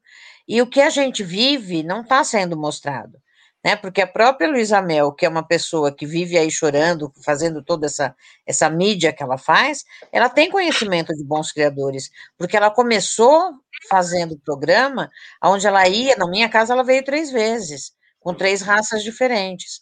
Ela foi na casa dos melhores criadores do Brasil, Uh, para mostrar como eram criados os cachorros, falando sobre cães de raça e tudo mais. Então, ela tem essa noção de que existem os bons criadores, mas ela aparece, aparece muito mais falando apenas dos maus. Né? Então, nós, bons criadores, sempre vamos ficar à sombra da vontade midiática desses, dessas pessoas que são eh, de uma ideologia impositiva, coisa que a gente não quer, né? Eles, eles querem realmente uh, acabar com a criação, e, e, eu não entendo por quê, porque eles querem impor a vontade deles, quando na realidade a gente tem que lutar. Eu tenho aqui cães adotados e tenho cães comprados, né? E cães presenteados. Então, a, mi, a, a minha grande luta é pelo direito que a gente tem de, no futuro, ter a possibilidade de comprar, adotar, ganhar ou doar, sem, de uma forma regulamentada. É essa a minha expectativa para o futuro, que eu tenha o respaldo legal para poder fazer aquilo que eu quiser fazer. Pronto. Boa noite, muito, muito obrigada por essa chance. E já vou deixar aqui a, a, uma notinha para o Eduardo de falar, uma live falando sobre os cães híbridos e as coisas que, que a gente sabe, a, o medo, né? Que isso está tá gerando mundialmente. Ô, Vânia, tô com inveja que seu final foi melhor que o meu, hein? Alguma coisa tinha que ser melhor, né? Não, foi sempre melhor. Tô, sou, sou, vai. Vai, do. Vocês não têm ideia do que é o antes e depois da live, pessoal. É, então, assim, eu, eu, só obrigado a todos pela audiência, pela participação de vocês. É, eu sou um otimista, né? Então eu acho que o futuro reserva coisas melhores. Obviamente não vai ser igual ao passado, nem igual ao presente. A criação vai ter que se adaptar. Acho que vão ter tecnologias que vão propiciar é, coisas muito boas aí para os criadores, né? Agora, obviamente, né? É, é eu trabalho com TI, então para mim o ontem já passou muito tempo. Eu, tenho que estar olhando para o amanhã o tempo inteiro. E eu acho que o criador tem muito essa pegada de, ah, sempre foi assim, eu sempre fui desse jeitinho, uma coisinha no papel e tal. E isso vai, isso já está começando a mudar e vai começar a mudar cada vez mais rápido. A sociedade não vai mais aceitar a forma antiga de trabalho, é, vai ter informação dos cães, vai começar a cobrar, cada vez mais vai se tornar exigente, e isso vai fazer com que o mercado, que a criação séria também mude, não só é na questão estética, mas questão de saúde, a questão do, do, acompanhamento, a questão. Isso vai mudar bastante. Vocês é, têm que estar, é, se quiser ter, ter, sucesso no futuro, tem que estar bem, bem antenado às novas tecnologias, seja na ração, na pintura do canil, na forma de divulgar, na rede social nova que tiver, tem que estar sempre antenado e não tem aquele papo, ah, mas eu sou da velha, da velha guarda, não vou me adaptar não tem mais, isso não vai ser mais justificativa para o futuro. Eu espero que vocês tenham gostado. Aí não esqueça um like aí. Bom, a, a Georgia vai falar isso. Essa e, parte sabe, é minha, meu. Não, não te preocupa que não te preocupa que tu vai aparecer aqui de novo. Boa noite, não, pessoal. Eu já sei, eu já sei. Galera, cobrem por mim, porque eles não vão me chamar mais. E não, é engraçado que eu, tô tão, a gente está tão impressionado com o negócio de coronavírus e, e, e temos razões para isso, a gente está vendo um momento crítico. Mas o, o, o, Eduardo falou assim: eu trabalho com TI, eu entendi assim, eu trabalho com UTI. Eu falei, caralho. O que você está fazendo aqui? Eu falei, que isso? Gente, é um momento bizarro. É, me solidarizo aqui as pessoas e familiares. Eu estou com um primo entubado, é, torcendo para que ele saia disso. Enfim, é, beijo a todos. Me despedir de novo aqui, roubei a cena. Então, é, tia, tia, tu sabe, multa o, o, áudio dele, pelo amor de Deus. É, você multa o meu, cara, cara. E, a, e a live é minha. Me bloqueia, por favor. Meu. Não, ele, ele multa o meu e a live é minha não multa você. Ah, pelo, eu não vou falar besteira aqui, porque sou uma pessoa educada. Eu deixo o Sábio falar palavrão. Mas, então é isso, sim. gente. é, bom, é um papo, né? Um assunto, além de ser importante, né, faz a gente imaginar. A gente imaginar, faz a gente sonhar com um futuro melhor na nossa criação. E eu acho que isso é bacana. Eu falo que, como criadora, eu trabalho com, eu renovo. Toda vez que nasce um filhotinho na minha mão, eu, a vida se renova nas minhas mãos, bem ali em frente aos meus olhos. E por que não sonhar, né, com a renovação da criação? O sonho de um criador de poder criar em paz. O sonho de um criador é, né, de um cocô gourmet. O sonho do criador de, de, é, é de poder ver a sua raça evoluindo e ele faz assim, bater no peito, assim, não, eu fiz parte dessa, dessa evolução, desse aprimoramento dentro da minha raça. Então, o futuro está logo ali. É, não, não vamos esperar o futuro para tomar uma atitude, não vamos esperar o futuro para correr atrás de melhorar a nossa criação ou de estudar, né? O criador, eu falo que a, a palavra-chave para o criador chama humildade é a humildade de aprender, saber que não sabe tudo, procurar saber com outros criadores, independente se é da mesma raça ou não. É, e só assim, né, a gente vai ter um, um, um futuro criador, ou um criador do futuro, né, independente de anos, é, de, de, anos de criação e tudo mais. Então, acho que esse é o principal. É, bom, vamos lá, né, é, muito obrigada né, a todos os nossos convidados, menos ao Sábio, que ele fala demais. Não, mentira. Sábio, brigadão. Você sempre aí disposto a atender aí nossos convites, Vânia, né? Pessoal da audiência, muito obrigado aí com o bate-papo, né, com a gente aqui, todo mundo comentando bastante. Não esqueçam de assinar o canal e deixar o like, né? Dislike se vocês não gostarem, mas quem gosta de sintonia de verdade não tem como não gostar do sistema PET. Palavras do sábio que se adequou ao sistema PET, já fez propaganda aqui. Lembrando que a live ficará gravada aqui no YouTube e no Facebook. E ainda hoje vamos postar no podcast. Então é só procurar lá para o Sistema PET, no Spotify Deezer ou no seu tocador de música favorito. Acho que hoje, né, o Eduardo já vai conseguir colocar lá. Amanhã, às 19h30, aqui no canal e na página do Sistema PET e também na página do Kennel Clube de Floripa, temos uma live sobre Australian Kettle Dog. Então, lembrando que se você quiser ajudar com os temas, né, acesse. Gente, isso é importante, porque eles ah, mas eu queria estudar esse tema. Não adianta vocês falarem para a gente, porque assim, é, é muita coisa para a gente organizar. Então, entra lá em pauta.sistemapet.com e preencha ali. Tem um videozinho que mostra o que, né, aliás, sou eu no vídeo, é, mostra o que, que é preciso. Então, vão ali, sugiram assuntos, porque a gente realmente está além das sugestões. Né, a gente precisa da ajuda de vocês para ver o que está faltando para vocês, o que, que vocês acham importante a gente levar para vocês. Né? A gente está sempre trabalhando aqui para levar um conteúdo importante e relevante para os sinófilos que realmente desejam agregar conhecimento. E se desejarem, né, sejam membros, mais uma vez, nos apoiem para divulgar mais conteúdo de qualidade. Gente, um beijo a todos. É, bom, que domingo de Páscoa, né? Jesus Cristo renove no coração de vocês aí, nos traga esperança para dias melhores. Um, um bom final de semana para vocês e até amanhã com os Australians. Beijos.